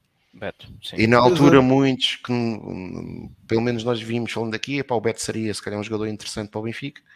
Uh, e, de, e, a malta começou, havia malta lá, é para o Beto, a verdade é que o Beto fala-se agora que pode, que pode uh, passar por um dos grandes de Itália uh, e, e, realizou e está a realizar duas épocas no Dinésia de muita qualidade. Mas o Beto pertencia aos quadros do Porto B e portanto não, claro, jamais claro, seria não, vendido não, para. Jamais seria. Aliás, acho que isto é um jogo. Primeiro ganhar, ganhar, ganhar em Portimão e depois ganhar a Sporting Clube Braga, mas eu estou certo que esse jogo de Portimão vai ser qualquer coisa. Eu, eu prevejo, eu prevejo, eu não sou vidente, mas eu prevejo que eh, deve estar a ser preparado aí um negócio de milhões que eu espero que seja abortado nesse fim de semana. É provável. Prevejo esse negócio. É provável. Não precisas ter uma bola abortado. de cristal muito afinada para prever isso. Eu espero que seja abortado. Espero que seja abortado. Espero que a equipa do Benfica faça abortar esse, esse negócio. Bem, por fim, vamos para o, o rescaldo que é possível fazer das modalidades do uh, Sport Lisboa Benfica. Carlos, começo por ti. Ora bem, então vamos começar. Sendo, uh... sendo que há esse efeméride, o Benfica também foi em 2010, de 25 de Abril, que conquistou, ou 25 de Abril de 2010, conquistou a sua até o momento única UEFA Futsal Cup, sendo que este ano volta a estar, uh, pensamos nós, nas decisões da, da prova. Pois esperemos, até porque uh, finalmente vamos ter. Uh, vamos ter a, a, a, Final Four cá, não é? Portanto, ah, espero bem que. Diz? No futsal? Sim, a, a Final Four do futsal não está já. Não, não, não, não, não. É em Espanha, ah, pois, é em Palma. É assim, certo. Uh, mas eu ia começar pelo hockey. Ia começar pelo hockey. Começar pelo hockey masculino, na, na jornada 25 do campeonato, o Benfica uh, venceu o Paredes, o Parede por 8-2, uh, e com esta vitória Uh, garantiu o, a vitória na fase regular uh, e, portanto, com isso a vantagem do fator casa nos playoffs, uh, onde um hat-trick de, de, Lucas Ordonhas foi o destaque de um jogo assim sem grandes sobressaltos. O Parede até começou na frente, mas o Benfica deu a volta ao marcador e só abrandou depois já estar a ganhar por 6-1 e por isso uma vitória que nunca, nunca esteve em causa, mas que acima de tudo eu estou a falar mais neste jogo porquê? Porque foi um jogo que demonstrou algo que infelizmente infelizmente não se confirmou hoje, uh, aquilo que parecia ser um bocadinho uma melhoria uh, da eficácia uh, do Benfica na conversão de lance-bola parada. o que é certo é que hoje jogou-se, já sem, sem influência na classificação, mas jogou-se a última jornada que o Benfica recebeu o Porto e o Benfica voltou a perder. Aliás, o Tiago aflorou isso na, na entrada: foi a derrota no hockey, foi a derrota no handball e foi a derrota no futebol. Uh, portanto, cada vez que jogamos com estes rapazinhos de azul e branco, Uh, não temos sido suficientemente competentes para, para vencer. Uh, hoje o Benfica estava a perder por 3-0 ao intervalo, uh, mais uma vez desperdício uh, na, na, na, conversão ou nas tentativas de conversão uh, de lance de bola parada uh, e, e, portanto acho que a forma como o Benfica entrou quiçá demasiado passivo, demasiado confortável aos 50 segundos ou coisa parecida, já estava a sofrer o primeiro gol. Uh, passado um, mais um minuto já estava a perder 2-0 uh, e pronto. E, e, mais uma vez o Benfica, uh, mesmo, mesmo sem o contexto da pressão de precisar do resultado para alguma coisa, não foi capaz de, de encerrar com chave de ouro independentemente de ter ganho a fase regular, mas podia ter fechado isto com chave de ouro na, na recepção ao Porto na última jornada. E, e, e o que fica para a história é uma derrota por 3-2. No, pegando no futebol das camadas jovens e como, como o Tiago já tinha mencionado, nos juvenis masculinos, uh, fase de apuramento de campeão, 13 terceira jornada, uh, um jogo daqueles que parecia, esse sim parecia ok, uh, o Benfica deslocou-se a Alcochete para, para defrontar o Sporting e o resultado final foi um empate a 3 golos, o Benfica estava a vencer ao intervalo, com um bis de Gonçalo Moreira, o nosso pequenino lateral direito que, que farta-se de correr uh, e, e, e, também de marcar, marcou um penalti e marcou com um remate à entrada da área. O Benfica depois deixou-se empatar, depois ainda fez o 3-2 a, a, 15 minutos do fim, uh, mas já nos descontos, uh, depois inclusive do nosso guarda-redes ter defendido um penalti, uh, deixou-se empatar e portanto 3-3, mas ainda assim manteve a liderança com 4 pontos de avanço sobre o Braga e portanto o Benfica bem encaminhado para no juvenis masculino conseguir o título. no futsal feminino, jogou-se a, a 22 e última jornada do, do, campeonato, da fase regular. O Benfica terminou em beleza a participação nesta fase, aliás, como as nossas meninas nos têm habituado. 22 jogos, 22 vitórias. Nesta última jornada, 4-0 sobre o Sporting e, portanto, ansiosamente esfregar as mãos para que venha ao playoff, porque lá está, com estas meninas estamos sempre mais perto de meter mais taças no, no Cosme Damião. Uh, vôlei masculino o, o, portanto, a, a final não é, do campeonato, o playoff da final, digamos assim, jogo 2, depois daquela, daquela uh, do jogo 1 um em, que, em que o Benfica uh, foi derrotado no primeiro jogo nos Açores, depois de estar a ganhar por 2-0. Uh, ah, desta vez o Benfica ganhou por 3-2, não se livrando de novo susto. O Benfica até arrancou muito bem e eu tive a ver o jogo, ganhou o primeiro set por 25-19, vitória norm, relativamente normal. pá, e depois eh, o Benfica apagou-se, literalmente. Uh, uma quebra completamente inacreditável no, no, segundo e no terceiro set, uh, em que os açorianos foram claramente superiores. E quando já se temia o pior, que, que depois daqueles dois sets ali a roçar o inenarrável, uh, o Benfica ainda fosse acabar por perder em casa e, e complicar brutalmente as contas da, do, desta final. Um, quando se temia ao pior, o Benfica faz um quarto set, uh, mais ou menos em modo rolo compressor, ganhou nada mais nada menos que 25-16 uh, eh, e foi para a negra uh, já um bocado mais confiante, ganhou por 15-12. Tales Falcão fez 20 pontos e foi determinante na vitória e o melhor, melhor pontuador, numa partida que durou quase duas horas e meia. Portanto, está igualada à final, próximo sábado nos Açores temos uh, o terceiro jogo. Não, não, não, não, não, na luz, na luz, na luz. O jogo é na luz. É na luz o terceiro jogo? Pensei que era nos é, Açores. É, não, na luz, na luz. Então ainda bem, pronto, melhor que é para, para virar já 2-1. Ah, exato, depois em, o quarto jogo é que é nos Açores e o quinto na luz, correto? Se houver necessidade do quinto jogo. Se houver necessidade do quinto jogo, sim. Uh, no basquete masculino, um, na segunda fase, uh, nona jornada do Grupo A, o Benfica uh, deslocou-se ao terreno da Ovarense e venceu nada mais nada menos do que o famoso, o fabuloso score de 66-115. O Benfica bateu o recorde de pontos, uh, que já tinha, já tinha feito 112, salvo erro, uh, no jogo contra o Porto. Um, castigou o adversário nos, nos quatro parciais, venceu todos. Uh, Betinho Gomes uh, com 23 pontos e de uma eficácia enorme no, nos triplos foi o MVP.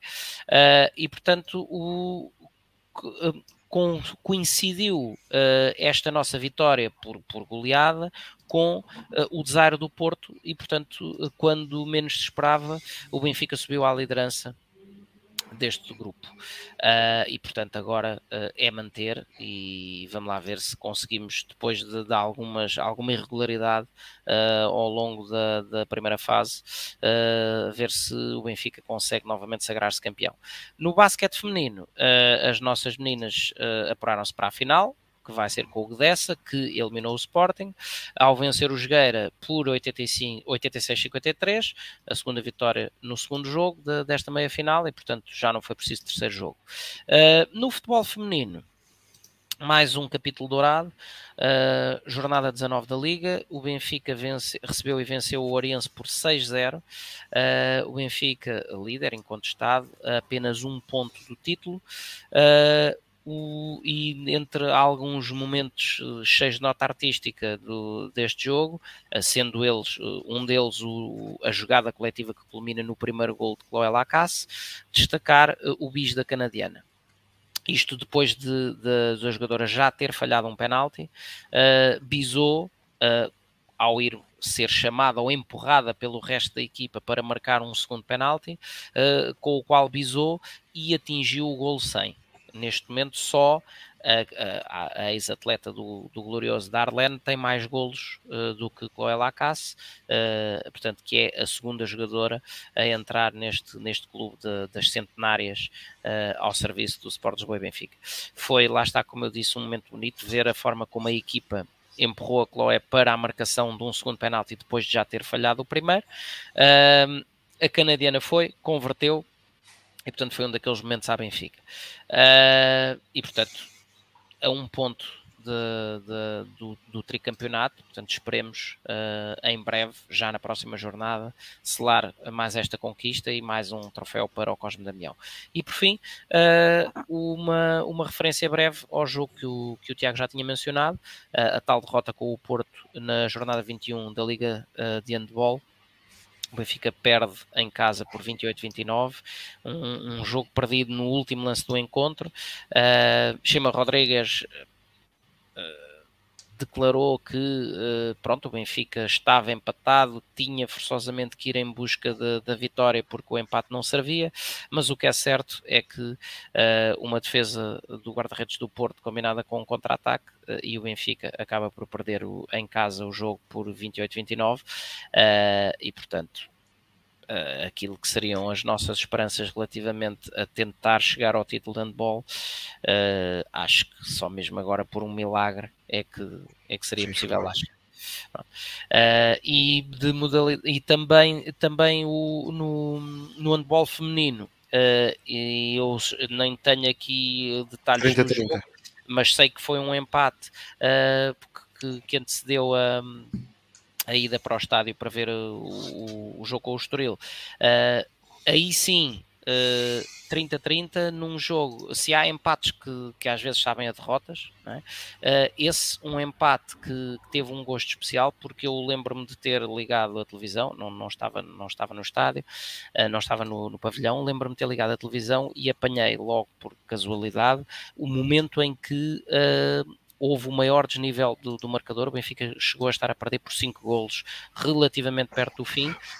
Um, conseguiu recuperar e conseguiu o empate por 30-30, uh, empate que deixa uh, a equipa em posição privilegiada para uh, fazer, conseguir a renovação do título e, portanto, depois daquilo que foi um longo jejum sem ser, sem ser, sem conseguir o campeonato de handball feminino, apontar agora ao bicampeonato, acho que é é, é, um objetivo bonito de se concretizar uh, e mais um título que as nossas meninas poderão estar em vias de trazer para o Cosme Damião. Ora sim, esperamos, Tiago, o teu balanço e também o que tiveres de agenda okay. para os próximos dias das modalidades. Epá, uh, primeiro, uma derrota com o Clube do Porto que nos retira do título, uh, de handball, como o Carlos disse, 28-29. Uh, num jogo que a equipa do Benfica até é um, é um, é um mix feeling falar deste jogo. A equipa do Benfica defensivamente foi, foi competente, principalmente na primeira parte. O nosso 5 para 1 a defender criou muitos problemas à organização ofensiva do Futebol Clube do Porto, tanto que o Futebol Clube do Porto, a, a meio da primeira parte, perdia por 4 golos e foi obrigado a começar a atacar com 7 passeios, portanto, abdicando o guarda-redes. A verdade é que depois a equipa do Benfica permitiu a aproximação normal. A verdade é que os 4 golos num jogo de handball, até na segunda parte, é, é perfeitamente recuperável. Vulgo que acabei de contar do feminino. A equipa do Benfica foi, foi a nível ofensivo, foi desperdiçando oportunidades para, para se manter à frente do marcador e acaba por, já depois dos 20 minutos da segunda parte, pela primeira vez o Futebol Clube do Porto passar para a frente do marcador uh, e acaba por, por, por vencer na luz uh, e, e, e, retirar a hipótese do Benfica lutar pelo título, título que já não conquistamos desde 2008. E, e é. O Alexandre dizia aí é, que de facto é incompreensível como é que isto acontece. Eu também terei, tenho que concordar como é evidente. O Benfica, neste mês de abril, disputou quatro jogos com o Futebol Clube do Porto, perdeu os quatro e perdeu os quatro, um deles no Dragão, o outro o outro foi na luz, uh, ou seja, três na luz, um no Dragão, foi o de basquete, e, e, e quase todos eles com o mesmo fio condutor. Uh, faltou foco em, em algumas partes do jogo, nas quatro equipas do Benfica, para que o destino fosse diferente. E é incompreensível. É incompreensível porque o Benfica. É um clube que paga a tempo e horas, que dá todas as condições necessárias aos seus adeptos. Uh, e, e quando, como, como, é que nós não conseguimos, como é que nós não conseguimos criar aqui de facto uh, uma cultura de vitória que, que, infelizmente neste momento não existe. Uh, a verdade é esta, não existe cultura de vitória e no caso do handball nós vamos começar para o ano mais um projeto, mais um novo ciclo Uh, uma das pessoas que eu mais gosto de ouvir modalidades e, e ler, e que ainda por cima é particularmente uh, uh, especialista neste em concreto, no handball, que é o Pedro Santiago, daquilo que tem, que tem partilhado de facto, deixa água na boca para aquilo que pode vir a ser a próxima época desportiva de handball, mas é mais um ciclo que o Benfica vai abrir. O Benfica não consegue ter continuidade. Vamos, vamos, vamos contratar praticamente mais de metade de uma equipa nova. E isto é cíclico. Desde que Donner saiu, o Benfica primeiro contratou hoje António Silva, foram três anos. Uh, ao final do, do segundo, para mim até ao final do primeiro, mas ao final do segundo já se percebia que o ciclo tinha que ser interrompido, mas mantivemos de António Silva até ao, ao, terceiro ano. Fomos buscar o professor Jorge Rito, mais um ciclo de três anos, mais investimento em cima da modalidade, investimento à séria. Uh, o ciclo voltámos a não ganhar nada, ou seja, o Campeonato Nacional. Veio Mariana Ortega, aí a ideia era, era começar a apostar uh, mais na formação. Uh, quando o Benfica teve muito, muito, muito, muito perto de ser campeão nacional, ninguém percebeu os sinais. De facto, o Benfica teve muito perto de ser campeão nacional, numas circunstâncias muito específicas, o fim do ciclo no Futebol Clube do Porto o campeonato disputado em playoff e o Benfica conseguiu fazer um milagre, eh, mas a equipa na fase regular tinha ficado em quarto e, portanto, a equipa do Benfica depois voltou a, a desinvestir na modalidade e, portanto, foi mais um ciclo perdido. Veio Carlos Rezende, mais três anos perdidos, desperdiçados. E quando falo em desperdiçado, falo também na lógica não só dos títulos, mas daquilo que sobra das, das equipas. Daquilo, e, e aquilo que sobra é mesmo muito, muito, muito pouco.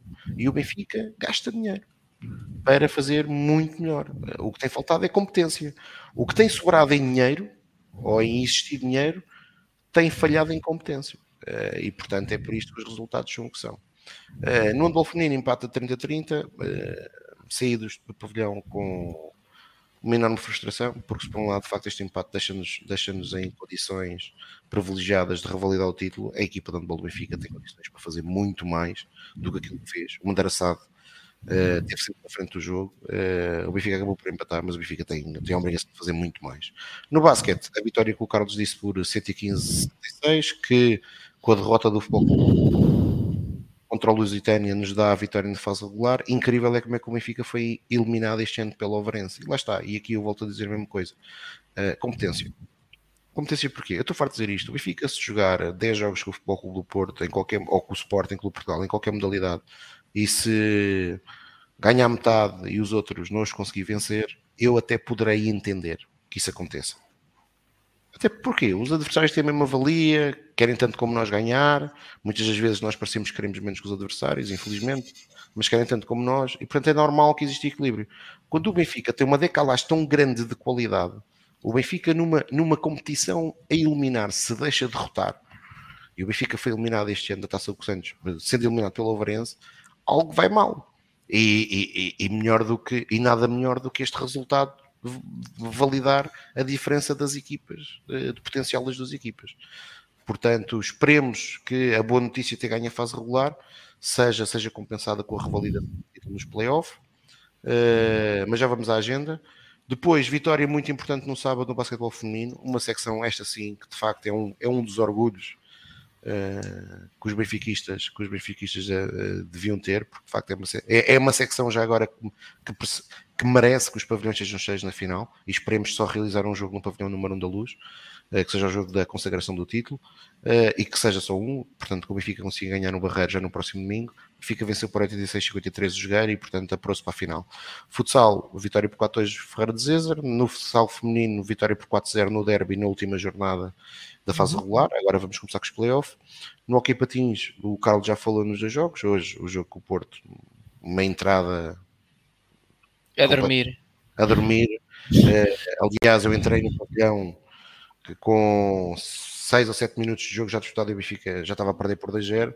Uh, e depois aquilo que o Carlos falou, quer dizer, uma equipa que tem quatro lances de bola parada só consegue concretizar um, uh, arrisca-se em jogos deste tipo a perder. É verdade que este jogo não dizia nada, ou para o campeonato em si não acrescentava nada, os lugares das equipas já estavam fechados.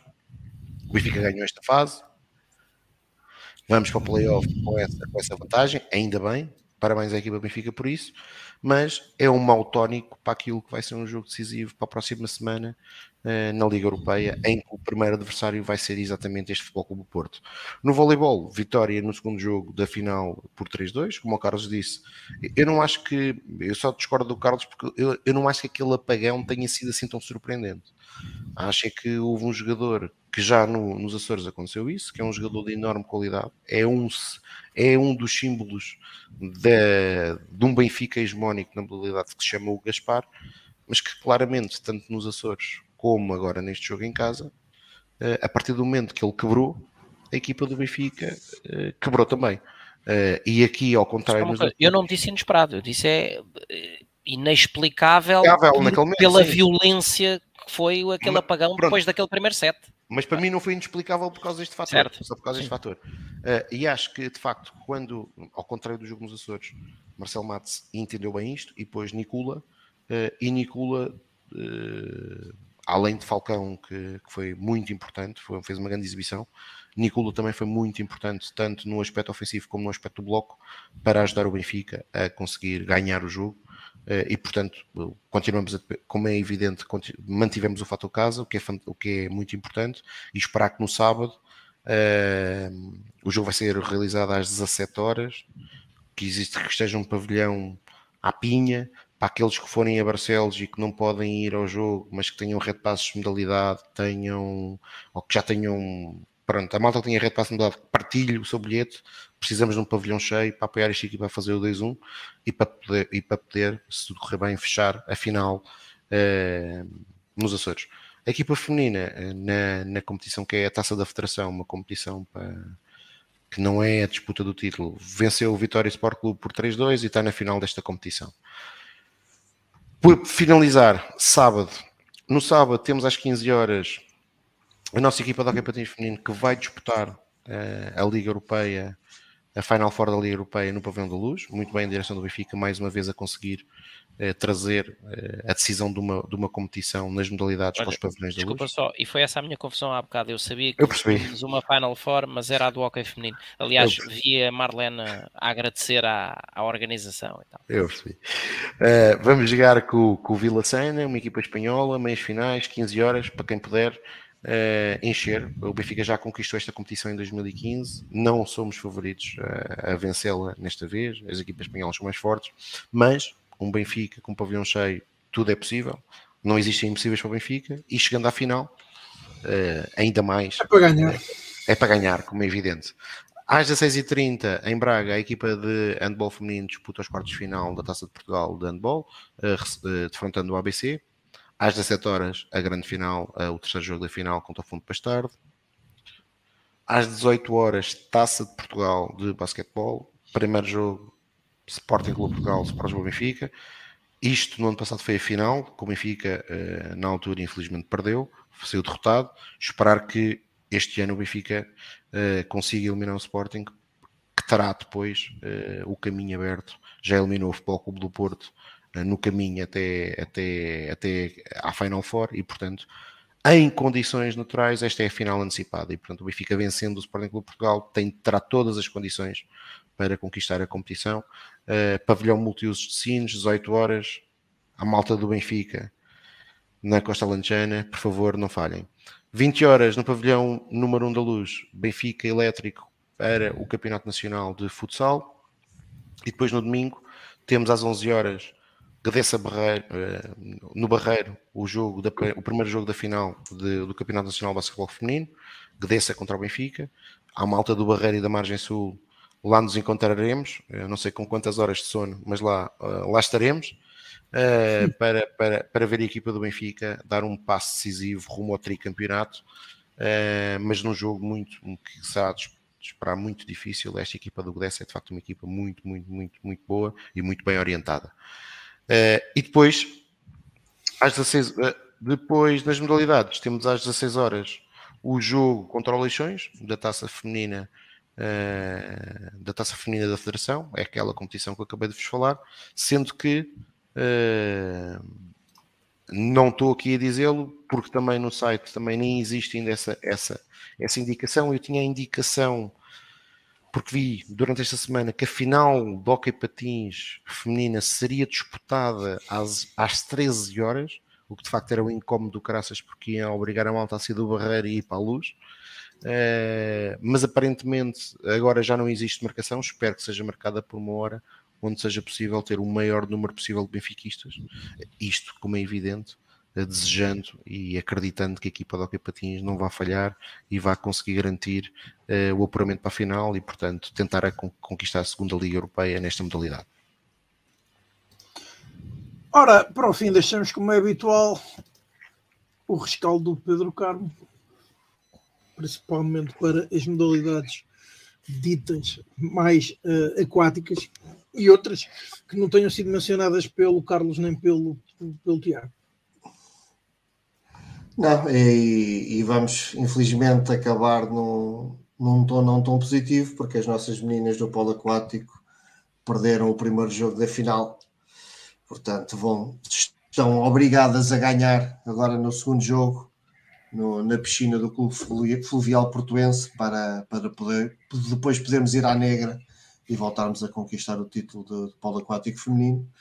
Portanto, sábado, 29 de abril, vamos todos encher a piscina do Fluvial Portuense para apoiar as nossas meninas a, a, que horas? a ganharem o jogo. Às 16 horas. Opa, isso dá para ir. Vamos a Barcelos é, e vamos levar um saltinho. saltinho. Olha, não, saltinho. Já que tu falhaste agora o jogo. Rápido. É? Já que tu falhaste agora o jogo. rápido e vamos lá. Ora, isto é o que é. Mas pronto. E é assim concluímos o Falar Benfica 112. Era então também a edição que pelo menos se iniciou no Dia da Liberdade. Uh, e portanto. É esta hora já temos que ter cuidado com o que dizemos outra vez. É, exatamente. Uh, já passa então umas, uns minutos valentes da meia-noite, uma parte inteira de um jogo de futebol. E então, em meu nome, em nome do Pedro, do Tiago e do Carlos, despedimos-nos para a edição 103 do Falar Benfica, onde sem dúvida que faremos o rescaldo dessa partida que se espera vitoriosa do Benfica em Barcelos, no terreno do Gil Vicente. Até lá. Se possível, com mais uma taça de Portugal de basquetebol e um título europeu de hockey patrício feminino. Há muito para ganhar. Pronto. Exatamente. Porque nós queremos, no fim e ao cabo, é taças. Ganhar. É tudo. Ganhar tudo. Taças. Taças e Cumprimentos e saudações para todos. Viva o Benfica. Saudações benfiquistas. E vencer. O Sport Lisboa e Benfica.